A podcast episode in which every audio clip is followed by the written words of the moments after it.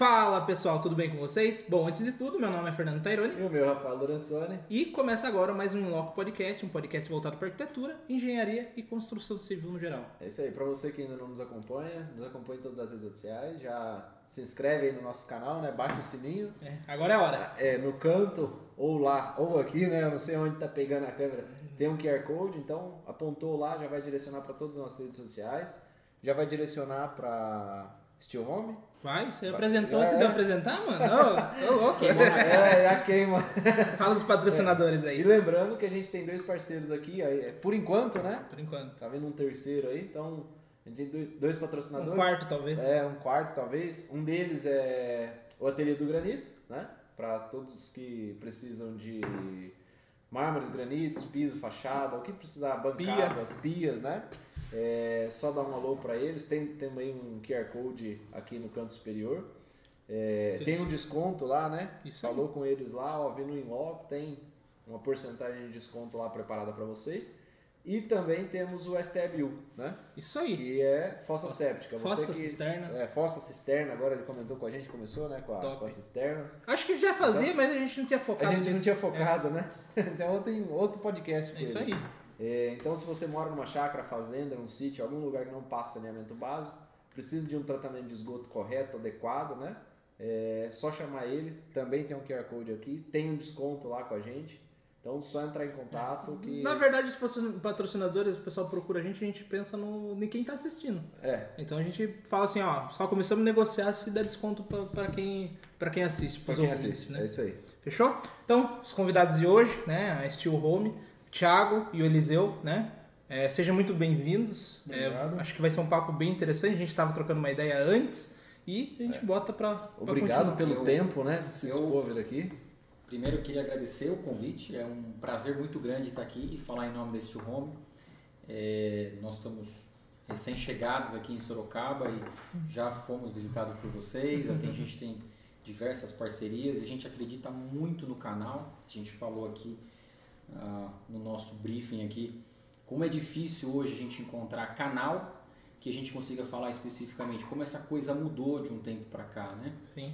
É, um tempo atrás você falava de, de fazer um, conversar e falar com o seu público, ninguém sabe se você ia, por exemplo, numa revista, num, eh, num jornal, na própria TV, no rádio, né? E hoje, cada vez mais, a gente sente que esses canais especializados é a melhor forma da gente atacar o nosso público. Então, o trabalho de vocês é de verdade diferenciado. Então, agradecemos mais uma vez o convite. E vamos falar de, de tudo que vocês quiserem. Bora aqui, lá. Bom. Vamos começar com a, com a parte. Vamos começar de fácil aí, então, né? Fala um pouquinho da Steel Home, como que. Legal. É, quando que na- nasceu, qual que é a história, enfim. Qual a tem- ideia de vir é, para. Sorocaba, né? Legal. Posso falar? Sim, por favor. Dividam aí. Tô falando muito Quem- já, hein? é. Tô falando muito. Quem Daqui a quiser. pouco o cara tá assim, ó. Corta. Na hora de tomar água, eu dou a palavra pro Eliseu, mas vamos lá. É, eu sou sócio da, da, da, da Steel Home aqui em Sorocaba. A Steel Home é uma empresa já com mais de 10 anos aí no mercado, aproximadamente isso. Ela veio de uma construtora de heavy steel há bastante tempo atrás, junto com meu sócio, o Everton. E ficamos. Só pedir pra você vir um pouquinho mais pra cá. Sim. Aí, desculpa. Aí, pegar aqui, bem você. Ah, Aí, aumentou agora, a pressão? Aumentou é, a pressão? Não, é que é, agora tá bom, porque a gente tem o Thiago por trás das câmeras, ele é o produtor, ele que manda ali, ó. Aí, fechou. E eh, a Steel Home ela nasceu há 10 anos atrás com duas lojas, iniciando uma loja lá por Suzano. E logo em seguida ela foi para São Paulo, abriu uma filial em Santo André que acabou hoje virando nossa matriz. E, e vinha tendo esse crescimento já em muitas obras, inclusive obras né, para o interior etc. E a gente viu essa, a- essa oportunidade de migrar também para uma loja fora ali do, do eixo da capital e a gente escolheu Sorocaba, acho que tem tudo a ver com, com o, negócio Steel Home, que é a construção. Nós temos aqui um infinito de, de, de, de, condomínios, né?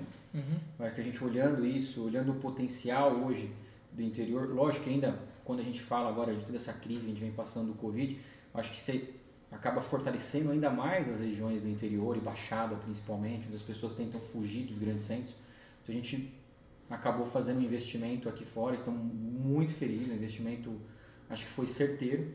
Sorocaba, acima de tudo, tem demonstrado uma, uma, uma, uma aderência muito grande com esse sistema de construção, né? com, Uhum. com performance, vamos falar assim.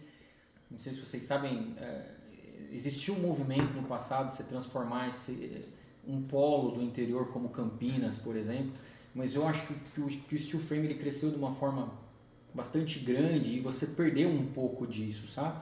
Então agora a gente percebe que Sorocaba ele é um pouco mais estruturado, a gente já conseguiu falar com o secretário de obra da cidade, a gente já conseguiu falar ah, com diversas pessoas que são entusiastas como nós do sistema, é, é, porém com uma, com uma vontade muito grande de investir. E acessíveis, né? Acessíveis. E eu acho que tem também- muita gente querendo fazer acontecer também nessa, nessa região. aqui, Eu né? acho, não que em outros pontos não, não, não quisessem, mas acho que com o crescimento fica muito Mas difícil. eu acho que o ponto de vista não é que os outros pontos não, não queriam. Eu acho que Sorocaba queria e não tinha uma aposta ali. Fala, não, eu, eu, É, eu assumo o risco, vamos lá, vamos fazer acontecer. Vamos, é, e aí eu acho que é um pouco do que a Steel Home pensou, vamos e vamos investir, porque o, o negócio tem crescido muito, né? Uhum. Sim. Eu acho que é, a gente comentou também um pouco antes, é difícil você imaginar hoje ah, algum empreendimento comercial, industrial, uma, vamos falar assim, um- uma rede de, de, de farmácia ou um posto de gasolina, uma loja de conveniência de bloco de tijolo ou bloco estrutural, não faz mais muito sentido isso, né? As coisas têm que acontecer com um pouco mais de agilidade. Então não é diferente no, no interior, não é diferente na capital, não é diferente fora do país. E a gente vem apostando. Onde o steel frame, é, como o sistema de construção avançou, ele não regrediu. A gente aposta muito que o Brasil não vai ser diferente, pelo contrário, a gente tem diversos atributos, como por exemplo, é, não é o momento oportuno, mas falar do custo do aço, né? O custo do aço é muito mais acessível frente aos Estados Unidos, que é um dos países mais evoluídos em termos de sistema de construção a seco. Então hoje eles não têm um preço que nós temos eh, no aço. Eles têm um preço muito competitivo em sistema estrutural em madeira, né? no wood frame.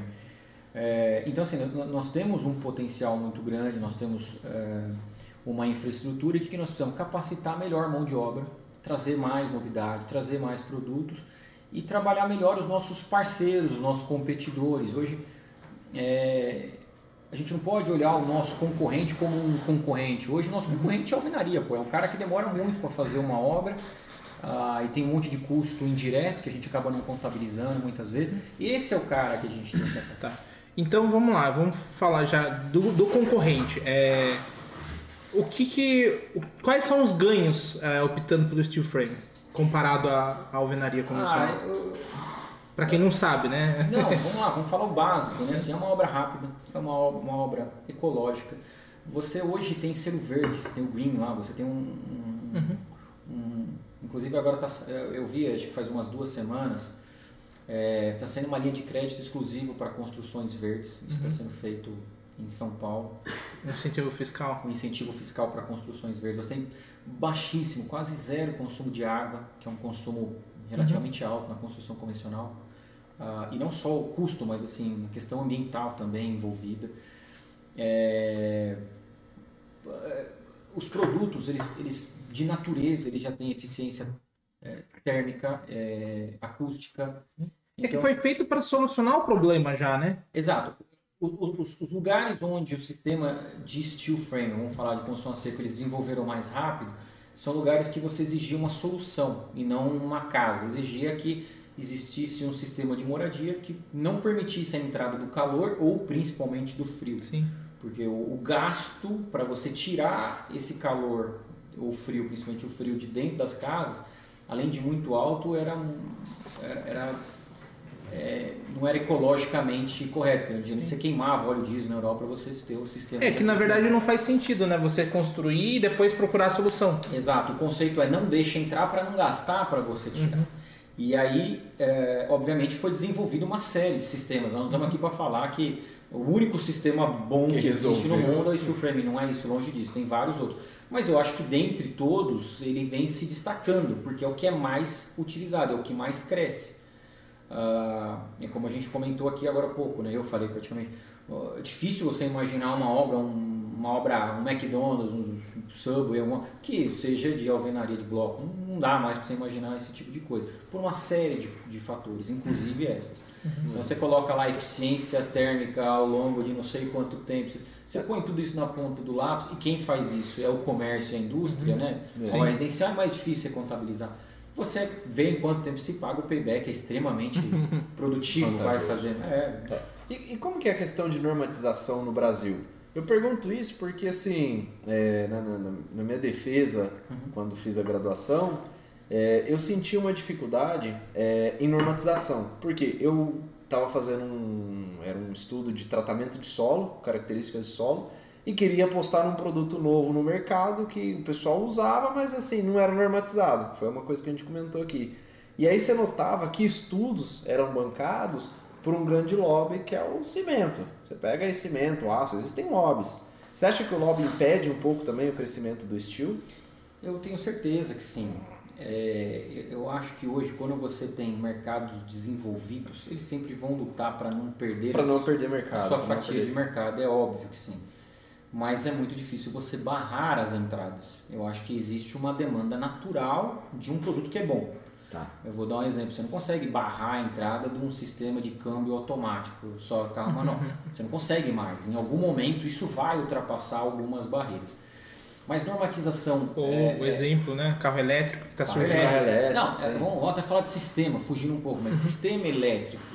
Uh, o tamanho do lobby da indústria uh, do petróleo. petróleo. Pô, se você for pensar nisso, você nunca vai investir, vai, vai investir num, num fotovoltaico, num eólico, etc., que você nunca vai se pagar. É, não, não é porque que uma empresa hoje é dominante, vamos dizer assim, que não existe coisas melhores, não, né? Ou que não existe coisas alternativas, Sim. que em um momento você possa substituir por outra, não.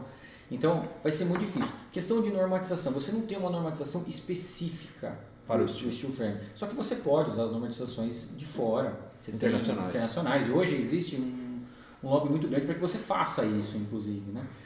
Mas não, não, hoje, por exemplo, um sistema de financiamento ele já é aprovado, você fazendo em steel, em alvenaria, ou seja, já é um produto reconhecido. Uhum. Só eu acho tá, que essa... Vamos dizer, só não está carimbado ainda com a normatização. Não está carimbado, assim como várias outras coisas. Você, você segue uma, uma norma de desempenho, né? Não lembro Isso, é. é. A 9050?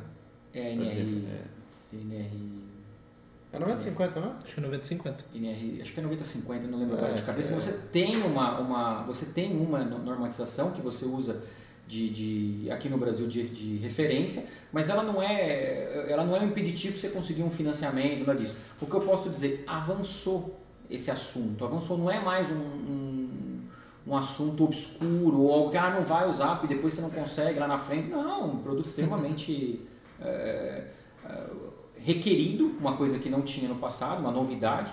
Você falava, ah, ah, vamos falar assim, há 3, 4 anos atrás, você tinha que explicar para as pessoas o que, que você vendia. Hoje isso já é um caminho inverso. As pessoas já sabem o que ela Elas quer buscam e quer mais informação, é. quer informações mais técnicas. Você não precisa sair vendendo oh, o que, que é o steel frame. Não, o que, que o steel frame pode trazer de benefício e daí para frente. Então o, o sistema e todo evoluiu. E a coisa que a gente fala aqui também é a questão do acesso à informação, né? Hoje na palma da mão você bate lá steel frame, já vai aparecer steel com, já vai aparecer todas as outras, já vai aparecer a steel home. Steel home. Uma série de outras certinho. empresas. E, e, é o que eu falo, né? Se a gente apostar todo mundo no sistema, não existe concorrência para o nosso uhum. mercado. Hoje nós temos 2, 3% da, da, da, do, do, mercado todo de construção. Não é possível a gente enxergar nós, eu e os meus concorrentes, como de fato concorrentes. Nosso concorrente é a alvenaria. Sim. E é o sistema mais utilizado, mais conhecido. É, vocês não acham que o nome às vezes assusta o comerciante normal? Então, por exemplo, alvenaria é convencional, é todo mundo fala. E daí às vezes steel frame, como que fala? Como que, como que conversa? O que, que, que, é isso? Como ah, que fala? Será que você não acha que tem que ter um, uma nomenclatura brasileira? Igual madeira, enfim. Sim, é, a questão é, é, é interessante, mas é, essa questão da globalização é, é sim, difícil. Sim, sim, não, é, não são só esses termos que eles já é. nasceram. É, não, até na alvenaria existem outros é, termos, né? Sim, Mas eu digo assim, para popularizar, vamos tornar isso daí na boca do povo. Construção em aço leve, é. alguma coisa. Construção a seco. Poderia ser, poderia ser. Mas eu acho que, como vocês disseram, está na palma da mão a informação. Essa informação, quando ela é buscada, ela é buscada de uma forma que já existe. É difícil você vai internalizar ou ter uma versão tupiniquim de algo que já existe, a pessoa é. já procurou naquela versão. É que tem palavras até em inglês que vira tipo gíria no Brasil, já, né? já vira o, o, produto, é. né? É que às vezes eu falo para um cliente que talvez seja extremamente humilde ali, ele tem o dinheiro, mas sei lá, vem da, da roça, vamos dizer assim. É, tá com o dinheiro enterrado. O que, que, é né? isso? Por exemplo, o... muita gente está falando do monolítico agora. E para eles, monolítico já é complicado se falar. Ah, é, como que eles têm um, é, construção é, de isopor lá, sabe? Isopor. Eles falam assim pra mim. Aí eu falo, não, não, tem que... Não, de fato é uma barreira sim. Eu acho que quando, é, quando você, principalmente no nosso caso, são produtos, é um produto extremamente novo, né? É, é um Só produto- viu, pode ir. Vai pra cá. É um produto extremamente novo, então tudo que você puder fa- fazer para facilitar a entrada dele no mercado, como por exemplo. Tá tranquilo. Tá bom, agora? Ok. Mas tudo, É que a cadeira vai andando. tudo que você puder fazer. Segura ele, Eliseu. Segura, não deixa fugir. Ah, só vou na hora que acabar. é. Aí, tudo que você puder fazer para facilitar, eu acho que é um caminho bacana, assim, acho que a gente pode. Você entendeu a Eu, questão? sim, sim, É. sim. Não, e é comum mesmo, as pessoas, por exemplo, é, Steel Frame, o nome da nossa empresa, né? Steel Home, às vezes a pessoa Não, eu chega acho lá e até fala um- tantas outras coisas É. que é até difícil nos achar, né? É, é, é uma, é- é- eu acho que é inerente hoje do sistema. Eu acho que os termos americanizados, os termos em inglês, eles, eles já fazem parte desse sistema, porque é um, um- é um Faz parte da língua. eu acho que faz parte da língua, é um produto que foi massificado fora, Uhum. principalmente nos Estados Unidos. É difícil você no mundo inteiro trocar alguns nomes. Eu tenho a sensação que às vezes até a população brasileira tem algum certo preconceito com coisas importadas e em alguns casos não.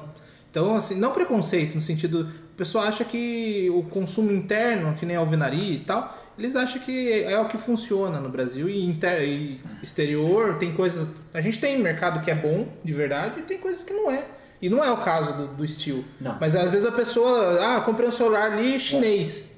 E depois tudo que vai comprar leva isso como condição de vida.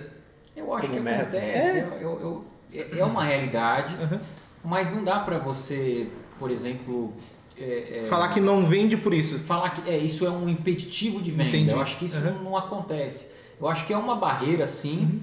É, é, e Mas vocês já você pode- sentiram isso com algum cliente ou não? Já, isso inclusive independente de São Paulo, ou Santo André, ou Sorocaba, que Brasil. é, é uma, uma questão Brasil. Eu acho que tudo que você é, é, traz de novo, independente de ser construção ou não, já é uma barreira natural. Quando você traz algum termo que a pessoa já fica com mais dúvida ainda, eu acho que pode ser que naquele momento ela já desista do negócio. Mas eu acho que a pessoa na hora que ela for consumir a construção, aí ela tenta se aprofundar um pouco mais e com dificuldade ou não, e barreiras ou não, ela tenta se, se especializar um pouco mais. E outra, a gente está informação, né? a gente tá falando também de um público mais velho.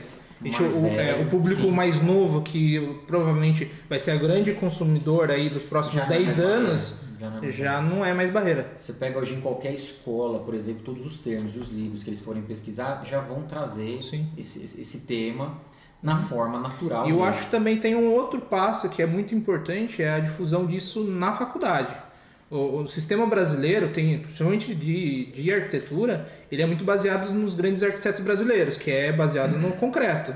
E, por exemplo, eu fui ter uma conversa sobre madeira lá no nono semestre da faculdade, que foi uma pincelada e a gente nem entrou no contexto de drywall, steel frame. De madeira já é mais normatizado do que provavelmente o. Eu acho que esse esforço tem que acontecer também dentro das faculdades. Legal você comentar isso, porque acho que você, participou lá no encontro com a gente na Steel Home, né?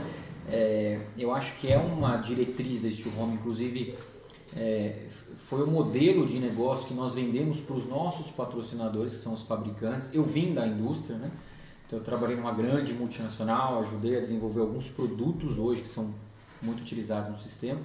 E a grande dificuldade que eu encontrava do outro lado da mesa era encontrar pessoas que ajudassem a difundir o sistema dali para frente. Então, eu chegava às vezes à conclusão que era um trabalho perdido, porque eu fazia um baita de um trabalho, um esforço, conhecia produtos que eram utilizados na Europa, nos Estados Unidos, e ao trazer para o Brasil, não, isso é muito difícil, não vai pegar e tal, e morri.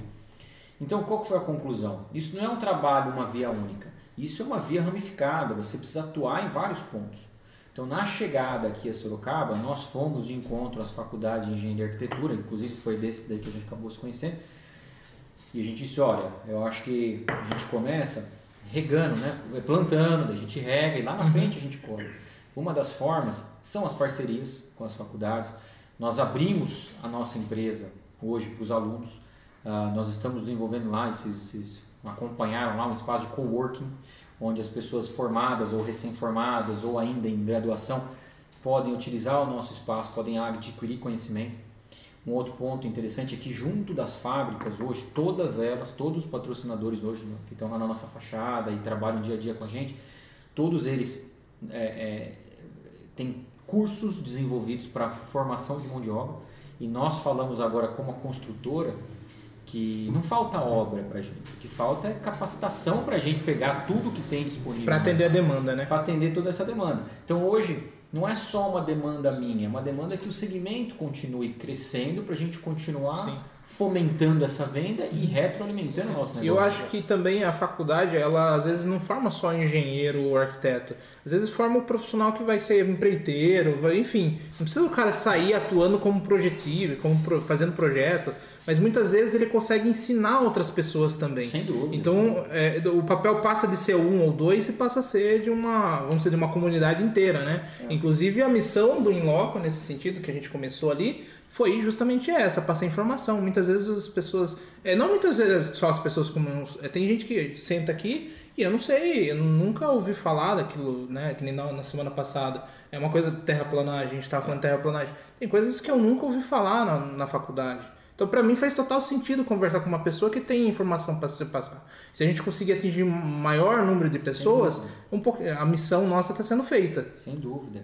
Eu, eu, eu, nós partilhamos da, da mesma ideologia. Uhum. Tanto é que se você passar lá uma rotina, lá um dia, dois dias na empresa, vai ver todos os nossos concorrentes, que são nossos competidores, eles visitam com frequência, nós fazemos negócio abertamente, nós abrimos a nossa empresa porque nós, nós entendemos que quanto mais é um, é um produto novo no mercado né, brasileiro quanto mais a gente quanto mais pessoas estiver fomentando esse segmento mais nós vamos colher esses frutos então uhum. não é só é um trabalho hoje de você é plantar né? é, é de formiguinha cara mas ele dá resultado algumas coisas mais imediatas outras nem tanto nós tivemos já o primeiro curso nós temos dois meses inteiros de uhum. loja nós já tivemos o nosso primeiro curso de formação de mão de obra para montagem de placas de drywall. Então foi falar toda a parte teórica, falar a parte técnica, tivemos lá um curso em loco. É, nós vamos ter também um curso de steel frame, nós vamos ter um curso de montagem de vidro, nós vamos ter curso, nós vamos ter encontro de arquitetos, enfim, é, toda essa agenda ela foi um pouco prejudicada, que pese ainda nós estarmos recente no mercado, Sim. nós tínhamos uma agenda bem mais completa em função uh, das normas, das restrições que nós temos de, de de Covid, etc., não posso sair abrindo a loja todos os dias para esse tipo de encontro. Mas a agenda existe, é, nós estamos cumprindo, a ideia é que a gente tenha um ou dois eventos grandes por mês, não é um número pequeno. E como eu disse, nós estamos formatando o nosso negócio para receber. Receber as pessoas que têm curiosidade, as pessoas que precisam de ajuda e as pessoas que precisam adquirir conhecimento. E na verdade, essa questão de curso, você acha que é pela, pela falta de mão de obra no mercado? Né? Assim, você porque assim, o Ateliê do Granito falou isso aqui. Ele falou, pô, a dificuldade é, que eu tenho A gente percebe que é todo o mercado é, civil, é, né? É grande parte, né? Então assim, o problema que eu tenho hoje é mão de obra. O cara não quer cortar pedra, vamos dizer. E ele falou, pô, teve um outro que veio aqui e falou assim, é, é estranho, porque o cara hoje, ele começa a trabalhar ali de pedreiro, ele não tem orgulho daquilo que ele faz. Só quando ele tá mais velho, né? foi o Rafael. Então assim, ele falou, pô, eu queria que o cara que fosse pedreiro, ele desse valor naquilo. Né? É, só para você ter uma ideia, que a análise ele tá tão certa que é um dos mais visualizados, né? um dos é. vídeos mais assistidos e também foi, o pessoal participou. Foi uma coisa simples, que ele tava falando assim, pô, o cara aí você pega um, um pedreiro aí, o cara se ele quiser ele tira três, quatro pau assim, brincando. Né? Um cara do convencional sim, sim. mesmo. E ele falou assim, pô, o cara não tem orgulho disso. E ele poderia tirar muito mais dependendo do esforço dele. Né? Não, e, concordo plenamente. E, então, assim, no caso da, do, steel, do steel frame, do drywall e tudo mais, é, vocês também têm essa dificuldade da mão de obra, por isso vocês estão pensando num treinamento e com isso já difundir o, o método ou não é tipo... Sim, eu, eu acho que são várias frentes também para esse, para esse assunto. Eu, eu acho que tem, você... Uh, eu posso dizer em nome desse steel home, não, não falta obra para este home hoje. Este home deve estar com mais de 22, 23 obras em andamento hoje, obras grandes. É, número de 230 e poucos é, operários hoje trabalhando em loco. Então, não é esse o ponto. O que, que você faz para você pegar mais? De fato, é treinar. Mas eu acho que tem a ver também com o papel do nosso negócio. Nós não, nós não treinamos só as pessoas que vão de fato atuar em obras profissionais.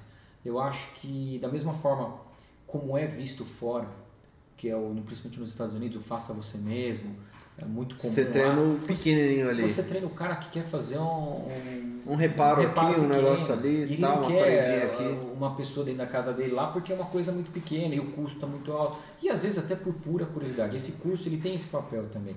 Mas é óbvio se a gente estiver pensando no crescimento e perpetuação do nosso negócio, que é um negócio novo, cabe a gente, não adianta eu ficar esperando. Eu acho que as fábricas sim, e eu venho da fábrica, eu posso falar isso com propriedade, ela tem o papel dela, mas eu não posso simplesmente falar assim, ó, você faz e quando tiver bom eu vendo, porque senão o negócio não sai do lugar. Grande, a grande dificuldade desse negócio, como qualquer outro, é sair da inércia. E um vai sempre empurrar para o outro. A fábrica vai trazer uma solução de fora, uma solução maravilhosa, muito boa. Vai vender aquela ideia. E vai vender aquela ideia e compre quem quiser. E aquilo chega no distribuidor e 90% desse negócio não vai adiante. Não consegue ir adiante, porque essa força que você precisa fazer para tirar o negócio da inércia é muito grande. Então eu não posso nem assumir toda a responsabilidade e nem passar essa responsabilidade para as fábricas que estão lá trabalhando pelo sistema. Eu acho que cada um na sua. Eu acho que o montador tem a sua parcela de tentar sempre estar tá se reciclando e aprendendo coisas novas, e aí ele acabar exigindo da distribuidora e, do, e, e dos, dos, parceiros regionais dele, e nós, como parceiro regional, está exigindo das fábricas, e a fábrica com esse eh, trabalho de desenvolvimento constante de, de sistema e mercado, e eu acho que uma coisa vai alimentando a outra. E, e esse negócio ele é tão importante para a gente que é, nós abrimos a distribuidora e abrimos a construtora. Em muitos mercados isso parece um canibalismo, está concorrendo com o seu cliente. Mas o nosso negócio é extremamente necessário. Porque da onde que eu vou tirar a demanda se eu não tenho a construtora? E se eu tenho a construtora, de onde eu vou comprar material se não tem casas disponíveis? Eu não encontro um material pronto entrega em qualquer lugar, em qualquer loja disponível. Então é tão natural para a gente isso que todos os nossos modelos de loja são assim. E, e se você pegar hoje, eu, em muitos momentos, a distribuidora está girando muito mais rápido que a construtora. O que mostra a confiança em todo o mercado de que nós não estamos lá pegando qualquer tipo de obra. Nós estamos fomentando obra para muita gente que não consegue pegar essa obra. E quando eu pego essa obra, a gente acaba dividindo com outros, outros parceiros locais. E isso vai se retroalimentando, entendeu? É uma coisa é, bastante interessante. Eu não consigo imaginar, por exemplo, isso acontecendo no mercado que a gente atua também, que é do vidro, que é o mercado mais sênior, é o mercado mais maduro. O cara olha pra gente e fala, não, decida, você vai atender consumidor final ou vidraceiro? Né? Pô, não é, dá pra é, gente ter essa decisão. Vidro todo mundo sabe, né? Todo, todo mundo, fala, vai discutir ali ah, a tonalidade, vai discutir a, a transparência, mas continua sendo vidro, continua né? Continua sendo vidro. Você consegue imaginar, por exemplo, o cara chega lá e vai fechar uma obra. Uma obra, sei lá, de 2 milhões de reais de uma casa. Aí chega lá o seu Zé na frente da casa dele, não, eu faço pro senhor tal, mas é uma obra rápida, você tem que pagar ali. Você vai pegar os seus 2 milhões de reais, dar na mão do cara e falar, Tó, vai com Deus, faz vai a minha casa. É difícil, não vou dizer que é impossível. É uma probabilidade muito pequena.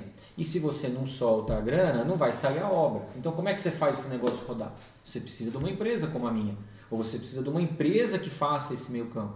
Hoje, se você fecha uma obra com a Steel Home, a Steel Home te dá uma pólice de seguro da Porto Seguro o seu capital ele passa a estar assegurado. Se eu amanhã sumo aqui, vou para a praia, pego o dinheiro todo mundo e sumo. Você vai lá na Porto Seguro, existe seu capital de volta, tranquilo. Então esse tipo de coisa, nós hoje nós temos um papel fundamental em desenvolver o segmento, não só para mim, mas para toda uma região.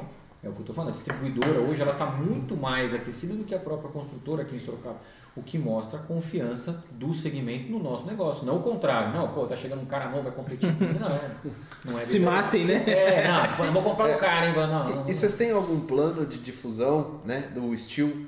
Por exemplo, para profissionais, eu falo assim, é, quando a gente pega um profissional recém-formado, alguma coisa assim, ou uma pessoa que não tem é, uma ligação com o Steel, né? Então, vamos dizer assim, ela já tem os padrões de projeto. Né? Então ela já pensa é, em uma parede de 15 centímetros, ou 20 centímetros, ou 10 centímetros de vedação e tudo mais.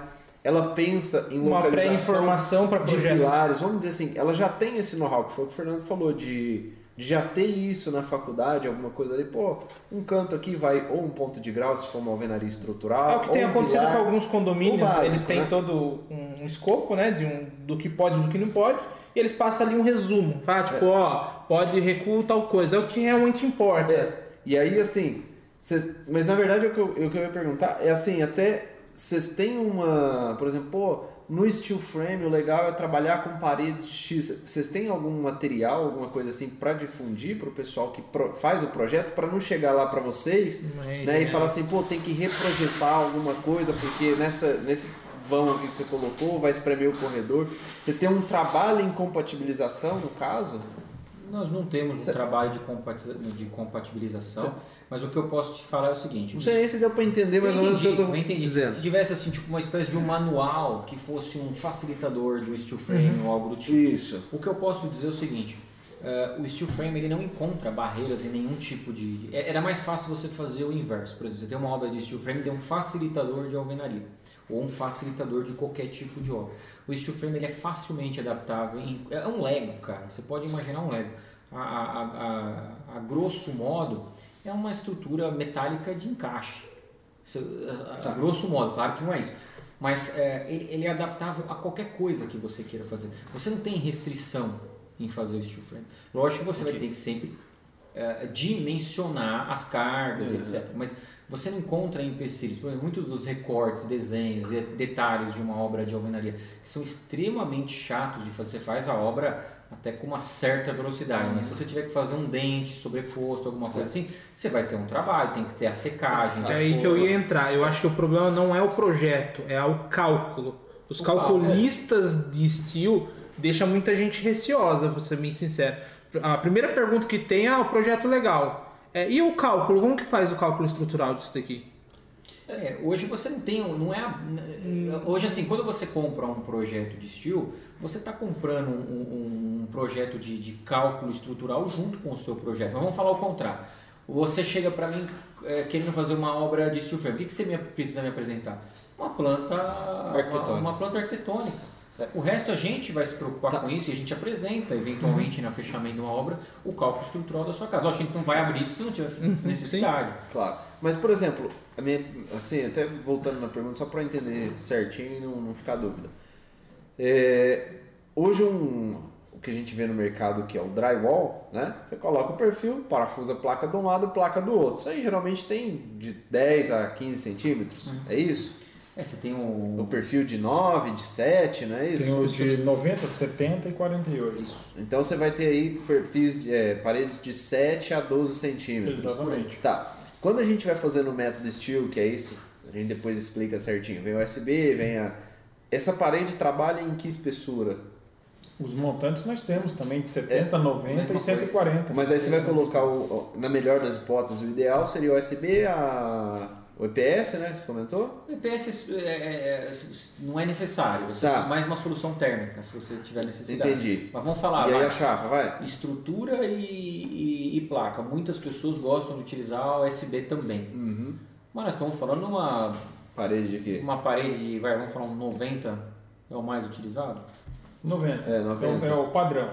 E a questão, de, 140, a questão de parede, vedação. 140 no máximo. 14, 15. Então 14, ela, 15. ela tá mais ou menos dentro do padrão de construção comum. Com a diferença que ela, nessa medida... O que vai dimensionar, na verdade, a parede é a, a sua necessidade de performance ne- naquilo. Tá.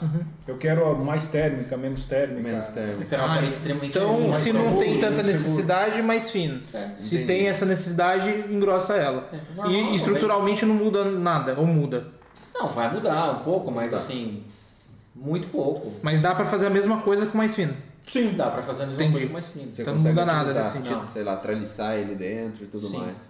Então, é, é, é, o que você faz hoje não muda muito, muda o, o- o tamanho do, do, É, do, do- dos a seção, né, o perfil, né? É, mas é super simples, cara. Eu acho que quanto a isso, vamos falar assim, se é a sua pergunta, né? Se você tem algum, ah, algum manual, algum facilitador. Não, você não tem um manual, você não tem um facilitador. Mas assim, o que, que não poderia ser feito no steel frame? Nada. E, Nada. e por que não tem um manual básico nesse sentido? Tipo, olha, aqui ó, você quer, quer trabalhar com steel. Eu te entrego aqui o que você pode fazer e o que você não pode fazer. Por que você acha que não tem isso ainda no Eu mercado? pergunto até porque assim, quando Eu a acho que- pessoa... Pode Fala, falar. pode, não vai Eu acho que também, a gente tá falando, mas também não é obrigação de vocês, De vocês que já é fazer. Eu tô perguntando assim no geral, né? Que parece que a gente tá querendo colocar. Não, a gente. Não, é, é assim, acho que havendo a necessidade, o steel, ele, ele- o, o steel não, eu acho que qualquer sistema construtivo, não vou Uhum. falar sobre o A Sim, ou o é. B, mas havendo a necessidade, qualquer sistema construtivo, porque é a casa da pessoa. Uhum. Você não vai chegar lá com aquilo, com aquele. A Steel Home, por exemplo, ela tenta te entregar, ela te entrega ao final da obra um manual, como se fosse um manual de carro da sua casa. Entendi. Então, o que dá verdade, fazer, o que não dá no futuro, o por que exemplo. dá para fazer, onde está cada coisa. E, e existem inúmeros projetos, agora até de, de startups aqui no Brasil, de dar por step o que, que tem dentro das paredes e tal. São projetos maravilhosos. Mas a, a questão é, quando a gente vai entrando nesse tipo de coisa, existem eh, etapas, custos, tipos diferentes de projeto. A questão é o que cada um está disposto, o que, cada um precisa está disposto a ofertar de contrapartida. O que é necessário hoje é entregue. E, e como a gente, mais uma vez, eu insisto, você falar o que, que pode, o que, que não pode. Eu insisto, é muito difícil de falar o que, que não pode. pode. É mais fácil você falar o que você É. precisa e eu estruturar para você. eu, eu agregaria o seguinte: a- eu vejo também essa necessidade de facilitar essas informações, porém, como é um sistema novo, está se adaptando ao mercado do Brasil. Eu acho que é, a gente. Eu tá acredito sendo- que nos Estados Unidos vocês têm acesso Sim. a essas informações É, mais eu até- fácil. Na Europa, porque é o sistema mais utilizado, e não vai ser diferente no Brasil. Sim. Então, nós estamos nos adequando a- a- ao, ao- ao mercado brasileiro e essas informações lá na frente, que, que essa necessidade que vocês estão vendo, ela vai ser super fácil de acessar. É, só Eu, corrigindo. ve- eu aqui, vejo dessa forma, né? Até a questão, eu acho que isso não tem que partir das empresas, eu acho que tem que ser. É, o a- o- é, o- o próprio as NBR mercado. tem que existir. O, o próprio mercado, essas, essas normatizações, elas, elas vão se Naturalmente adequar. vão É, surgir. E a gente fala isso porque tem um monte de alvenaria, mas é, o, pro mercado de steel, o mercado brasileiro é bem recente. Então não é as empresas que têm que se movimentar. Seria o governo, a, a quem faz as Eu sim, normativas. ou, ou- ou quem cria as restrições. Sim, exatamente. Essas pessoas deveriam pôr. o- e, inclusive, o porquê das, das restrições para você evitar logo. Sim. Porque se você começa a criar restrição ah, só por criar restrição, cheira lobby, cheira Sim. alguém que não quer perder uma fatia de mercado que é interessante no mercado. Sim. Hoje ainda é insignificante. Você pega do tamanho do crescimento do mercado da construção é, versus o crescimento do steel frame, eles nem percebem que eles estão perdendo o mercado, porque o, o a construção no Brasil ainda É tem um déficit gigantesco. Então você nem vai nem perceber. Mas a partir do momento que você tiver um crescimento tal, Eles vão criar. aí vai criar, começar a criar dificuldade. Lembra da época, não sei se é da época de vocês, os- os- a dificuldade que foi implementar o álcool no Brasil ou qualquer outro sistema de para você tirar, é dif- difícil, você tem que brigar com o petróleo. Aqui no Brasil nós não chegamos nesse nível, porém vamos chegar. Quanto às questões de normatização, etc., eu insisto, a partir do momento que isso é, houver demanda, e é uma questão super regionalizada, Sim. é difícil você falar desse tipo de coisa nos Estados Unidos. É a mesma coisa que você falar aqui no Brasil de você criar um manual para alvenaria, para eles. Culturalmente falando, você está me entregando o quê? É o manual do carro. Quantas pessoas param para de Sim. fato ler o manual do carro? Tamanho conhecimento que a gente tem culturalmente do que um carro é capaz de fazer. Né? E a nossa, ah, o no- nosso domínio sobre o assunto. Então hoje talvez isso se faça necessário, de fato. E tem, é, É, eu acho que a algo. pergunta até do Rafael é referente, tipo, é, vamos dizer, me formei, quero construir com steel, o que, que eu faço? Pô, acho da Muita hora gente demais. pergunta isso. O, o- Por isso que a gente entra nesse tema de normativa. É, é o pessoal procura difundido, norma. Porque, assim, pô, você tem alvenaria de, de 9, de 14, de 19, né? Você tem blocos da família de cerâmica e, e cimento, aí você tem de 19, 39, 29. Então, assim, no steel, o pessoal acho que ainda fica meio perdido. Fica, né? fica assim. Um dos, dos pontos né, que a gente começou a falar, eu acabei não complementando. Uma, um dos pontos da parceria entre a Steel Home e a faculdade é a gente tentar, de alguma forma, Fomentar isso fomentar isso dentro das escolas. Sim. E aí você ter esse trabalho prévio tal que quando chegue a, a necessidade, a pessoa saiba minimamente onde procurar as informações e o que há de disponível. Porque isso a gente está falando também como se fosse uma informação obscura. Mas se É, você não, mas eu vou falar. qualquer É. coisa... Eu vou tá te falar fácil. que o brasileiro em si, ele é preguiçoso. É, um. Se não tá ali estampando na acho que cara nós dele, chegando num ponto, eu não queria dizer com essas palavras, Mas assim, se você minimamente, assim, vamos, vamos, vamos ser, ser honestos, mas se você é, minimamente buscar a informação, nós Tem não temos um coisa. catálogo tão complexo de informações. Talvez a gente não saiba aonde buscar as informações e eu concordo, porque ainda é um, é um, é um dicionário extremamente é, é, é, recente para o mercado nacional. Mas dizer que não existe, da mesma forma que a gente fala da globalização e você ter as Sim. informações na palma da mão, é, as informações não são tão. Nós não temos um pool de produtos hoje no mundo para o sistema construção a seco que seja tão obscuro e as pessoas não conhecem. Nós estamos falando de um sistema que tem seis, sete produtos principais. E, e dois, aí, três tipos de cada produto. Não me parece um- um- uma, uma, obra da NASA, da engenharia moderna. Não. É, algo factível. e é engraçado que muitas vezes a gente, né, que nem nesse caso, a gente tem a resposta, mas ela não é tão clara na nossa cabeça quanto alguém que vive isso. É, Então por isso ser. que a gente também. pra gente é, mais fácil. Depois que você falando, comentando, faz mais sentido. Parece Porque- mais próximo. É, né? porque quando eu comecei a pensar no estilo que faz três anos, é, eu falei, nossa, é, eu vou fazer essa parede, será que ela vai ficar legal assim? E tipo, aí eu parei pra pensar, né? Eu, Gustavo, que eu tinha comentado, falei assim, mas que diferença tem de- disso pra alvenaria ou qualquer outro modelo? E é a mesma coisa que pergunta, é tipo, estrutura metálica ou madeira ou alvenaria. Assim, eu acho que vai da criação também. Você cria aquilo ali e vai para os sistemas que funcionam para aquilo. Tem, por exemplo, tem obra que vai ficar muito mais eficiente com estilo do que com alvenaria. Eu até complemento, e é um pouco da, da nossa vivência, né? Às vezes você opta pelo estilo, mas você não encontra também um parceiro regional. E eu te digo qual é o problema disso. Quando você fala da alvenaria, é uma obra tão longa que você se adequa ao seu pro- produto, o seu problema ao Uhum. longo do tempo. E você encontra ali seus parceiros regionais. Somente Quantas financeiro, vezes- né? E, e isso é o principal, mas quantas vezes ao longo de uma obra a pessoa sai da sua obra e fala, só tem que buscar ali mais um saquinho de não sei o que, agora mais não sei o que lá. Mais... Isso é uma rotina normal de um, de um- de um processo de construção de qualquer coisa. Você consegue imaginar no steel frame você ter um probleminha numa obra que tem que durar três meses ou dois meses? O cara vai sair daqui e vai buscar aonde? Mais uma plaquinha, mais Então, um... assim, quando você fala, é, mais uma plaquinha, mais um saquinho, mais não sei o que então você entende que até quando você Não fala assim, sabe ó, nem onde procurar, né?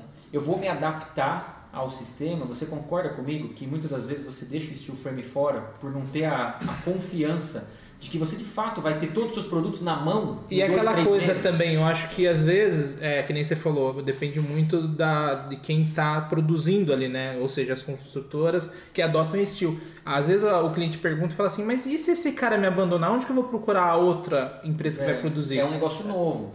É a mesma coisa quando você vai comprar um carro de uma marca não estabelecida completamente. E às vezes também, não- é, e o cliente às vezes quer ter esse controle. Às vezes ele fala assim, poxa, e se um dia eu tiver um problema com esse cara, eu não posso mandar ele embora? Isso acontece desde do, de Quem qualquer vai assumir funcionário. Quem vai BO. assumir? É. Quem que vai ficar? É de fato, é um problema. E é o problema que todo mundo encontra com um lançamento ou alguma coisa nova. Não é intrínseco do, do sistema de construção. Você vai comprar uma ferramenta hoje, uma. uma, uma Coloca aí, comprar um manual. Tesla. Compra um É, Tesla Tesla, importado. vamos falar um Você Tesla. perde a garantia só de trazer É, pro Brasil. Pois é, você fica pensando assim, pô, eu, tô- eu tenho uma, uma baita máquina, mas quem que presta o serviço dessa máquina para mim? Ou eu nunca vou precisar de E serviço. se você, É um problema. e se você pensar também nessa questão, quem vai assumir o meu, meu BO, tipo assim, você tem que saber até o time, que é o que você está comentando, três meses. Pô, na hora que você pensar BO, a casa tá Tá pronta. Tá pronto. E e eu acho que esse é um grande X da questão e é por isso que é, a gente pode discutir o steel frame no residencial, a gente pode discutir o steel frame no Minha Casa Minha Vida. Mas quando você entra no comercial e no industrial, acabou, não tem mais discussão. Porque aí você, você traz várias coisas para o seu custo, você traz tra- várias coisas para aquilo que você de fato necessita e você de fato vai fazer, vai fazer várias contas que você não vai fazer no dia a dia de uma alvenaria convencional. Ou economia de um ar-condicionado, ou a performance de você não necessitar de um, ou outras tantas coisas que o steel te traz já intrínseco no produto raiz dele. E tem- quanto hoje para vocês o comercial impacta no, na porcentagem? Né, o comercial pro residencial? No sentido de. De quando- é obras? isso. Ah, é, eu vou te falar que comercial, industrial, hoje vai girar em torno de 70%, 80% de, de- do, do que tem de obra. É, é isso. É, a Steel Home hoje tem obra no Google, na Amazon, na Renner, Redditor, enfim, uma série de Caramba, é muita coisa. muita coisa. E e- é uma coisa que se você fizer conta, não é uma, uma decisão difícil de ser tomada. É um é um payback de X ou Y, mas dentro de um prazo É, razoável. e começa a passar, é, começa a ser cultural para as pessoas, né? É- Ela, é que nem você vê o modelo industrial dentro da casa das pessoas, porque elas vão para para empresa e acaba vivendo aquilo. Vai chegar um ponto que ela chega lá, nossa, que legal, né? Qu- Quanto tempo foi um curto prazo para mim para começar a trabalhar nesse espaço, porque foi construído assim, e a pessoa começa a ter a curiosidade do espaço, viver e levar para casa. Exato, e assim, a gente está falando muito do estilo, estilo, que acho que é o, é o teor da nossa conversa. Mas nossa distribuidora, hoje, ela trabalha com construção a seco. O principal produto é o drywall. E na parte de vidros, é o vidro incolor comum e as soluções em vidro. Ah, quando a gente fala do que, que tem disponível ou não, você não tem noção da quantidade de obras que os nossos clientes demandam para fazer uma pequena divisória, que no passado, não sei se você lembra, tinha as divisórias de PVC, tinha divisória naval, tinha divisória... Você nem vê mais essas coisas. Quando você vê, tá amarelado, é velho, é antigo. É, não existe mais isso. Hoje o cara ele faz do dia para noite e nós aqui somos é, testemunho de que isso acontece o tempo todo no no nosso segmento. O cara está numa sala de reunião, ele precisa fechar o cantinho ali porque ele quer guardar as coisas no final ali. Ele faz do dia para noite, está lá a sala dele pronta. Não existe mais divisória, existe, claro que existe, mas muito pouco o consumo de uma divisória de MDF, de alvenaria no, no comércio, na indústria, esquece. O É que eu acho um que pedreiro eu, da é, obra mais. eu acho que antes também tinha a cara do improviso também, né? O drywall ele não tem essa cara do improviso, ele tem a cara da solução, no sentido ali, ó, quero dividir. Então o que que é melhor dividir? Uma parede. Ah, mas parede vai demorar muito, então vamos Muito sólido. É. né? É, muito pesado, Isso. muito sujo, muito robô. Você precisa, muitas das vezes, a maior parte das vezes, é uma solução leve. E, é- e ela é eficiente. Você põe ali um isolamento na parede, você faz um plaqueamento duplo, você consegue transformar do limão uma limonada, você consegue fazer uma paredinha, você consegue fazer uma Sim, sala com mínimo de, de, de, de- de acústica e etc. Então, assim, se vocês já foram na loja, vocês já viram. Até o conforto de você conversar. A gente tem algumas salas que, com produtos nós utilizamos, não deixa a voz reverberar. Então, você está conversando, você não tem o eco e tal. É, é uma coisa que você não valoriza até você conhecer. A partir do momento que você conhece, você fala, pô, isso é legal. Eu tenho uma sala lá não sei aonde, que eu faço uma reunião, que é um barulho danado. Isso acontece o tempo todo. As pessoas vão na loja, a gente tem uma série de, de produtos, quase todos os produtos que a gente vende, a gente tem aplicado de alguma forma. E a gente tenta demonstrar para as pessoas, porque são produtos performáticos. Quando a gente fala do- da construção a seco, acho que a gente já falou isso no começo, são produtos que eles foram pensados para resolver um problema e não simplesmente fazer a função de dividir. É. É quase que um celular para. Tem várias funções, ele não, ele, a função raiz dele é essa, mas é óbvio que quando. É uma coisa que eu costumo dizer muito. Você pode ou não beber, você pode ou não fumar, você pode ou não dirigir, mas todo mundo mora em algum lugar de alguma forma. Sim. Então por que não investir? em Não é opcional, coisa? né? Não é opcional. não é um negócio que você fala, não, eu não vou morar num lugar. Não, você tem que morar num lugar. Tem que morar. Então a, a decisão tem que ser sua. Agora, se você não conhece, tá perdoado, você não conhece. Agora, nossa, no- nossa ideia é fazer você conhecer e a decisão ser sempre sua. Você você não é obrigado a ter todas as soluções em todos os ambientes da sua casa, não carece.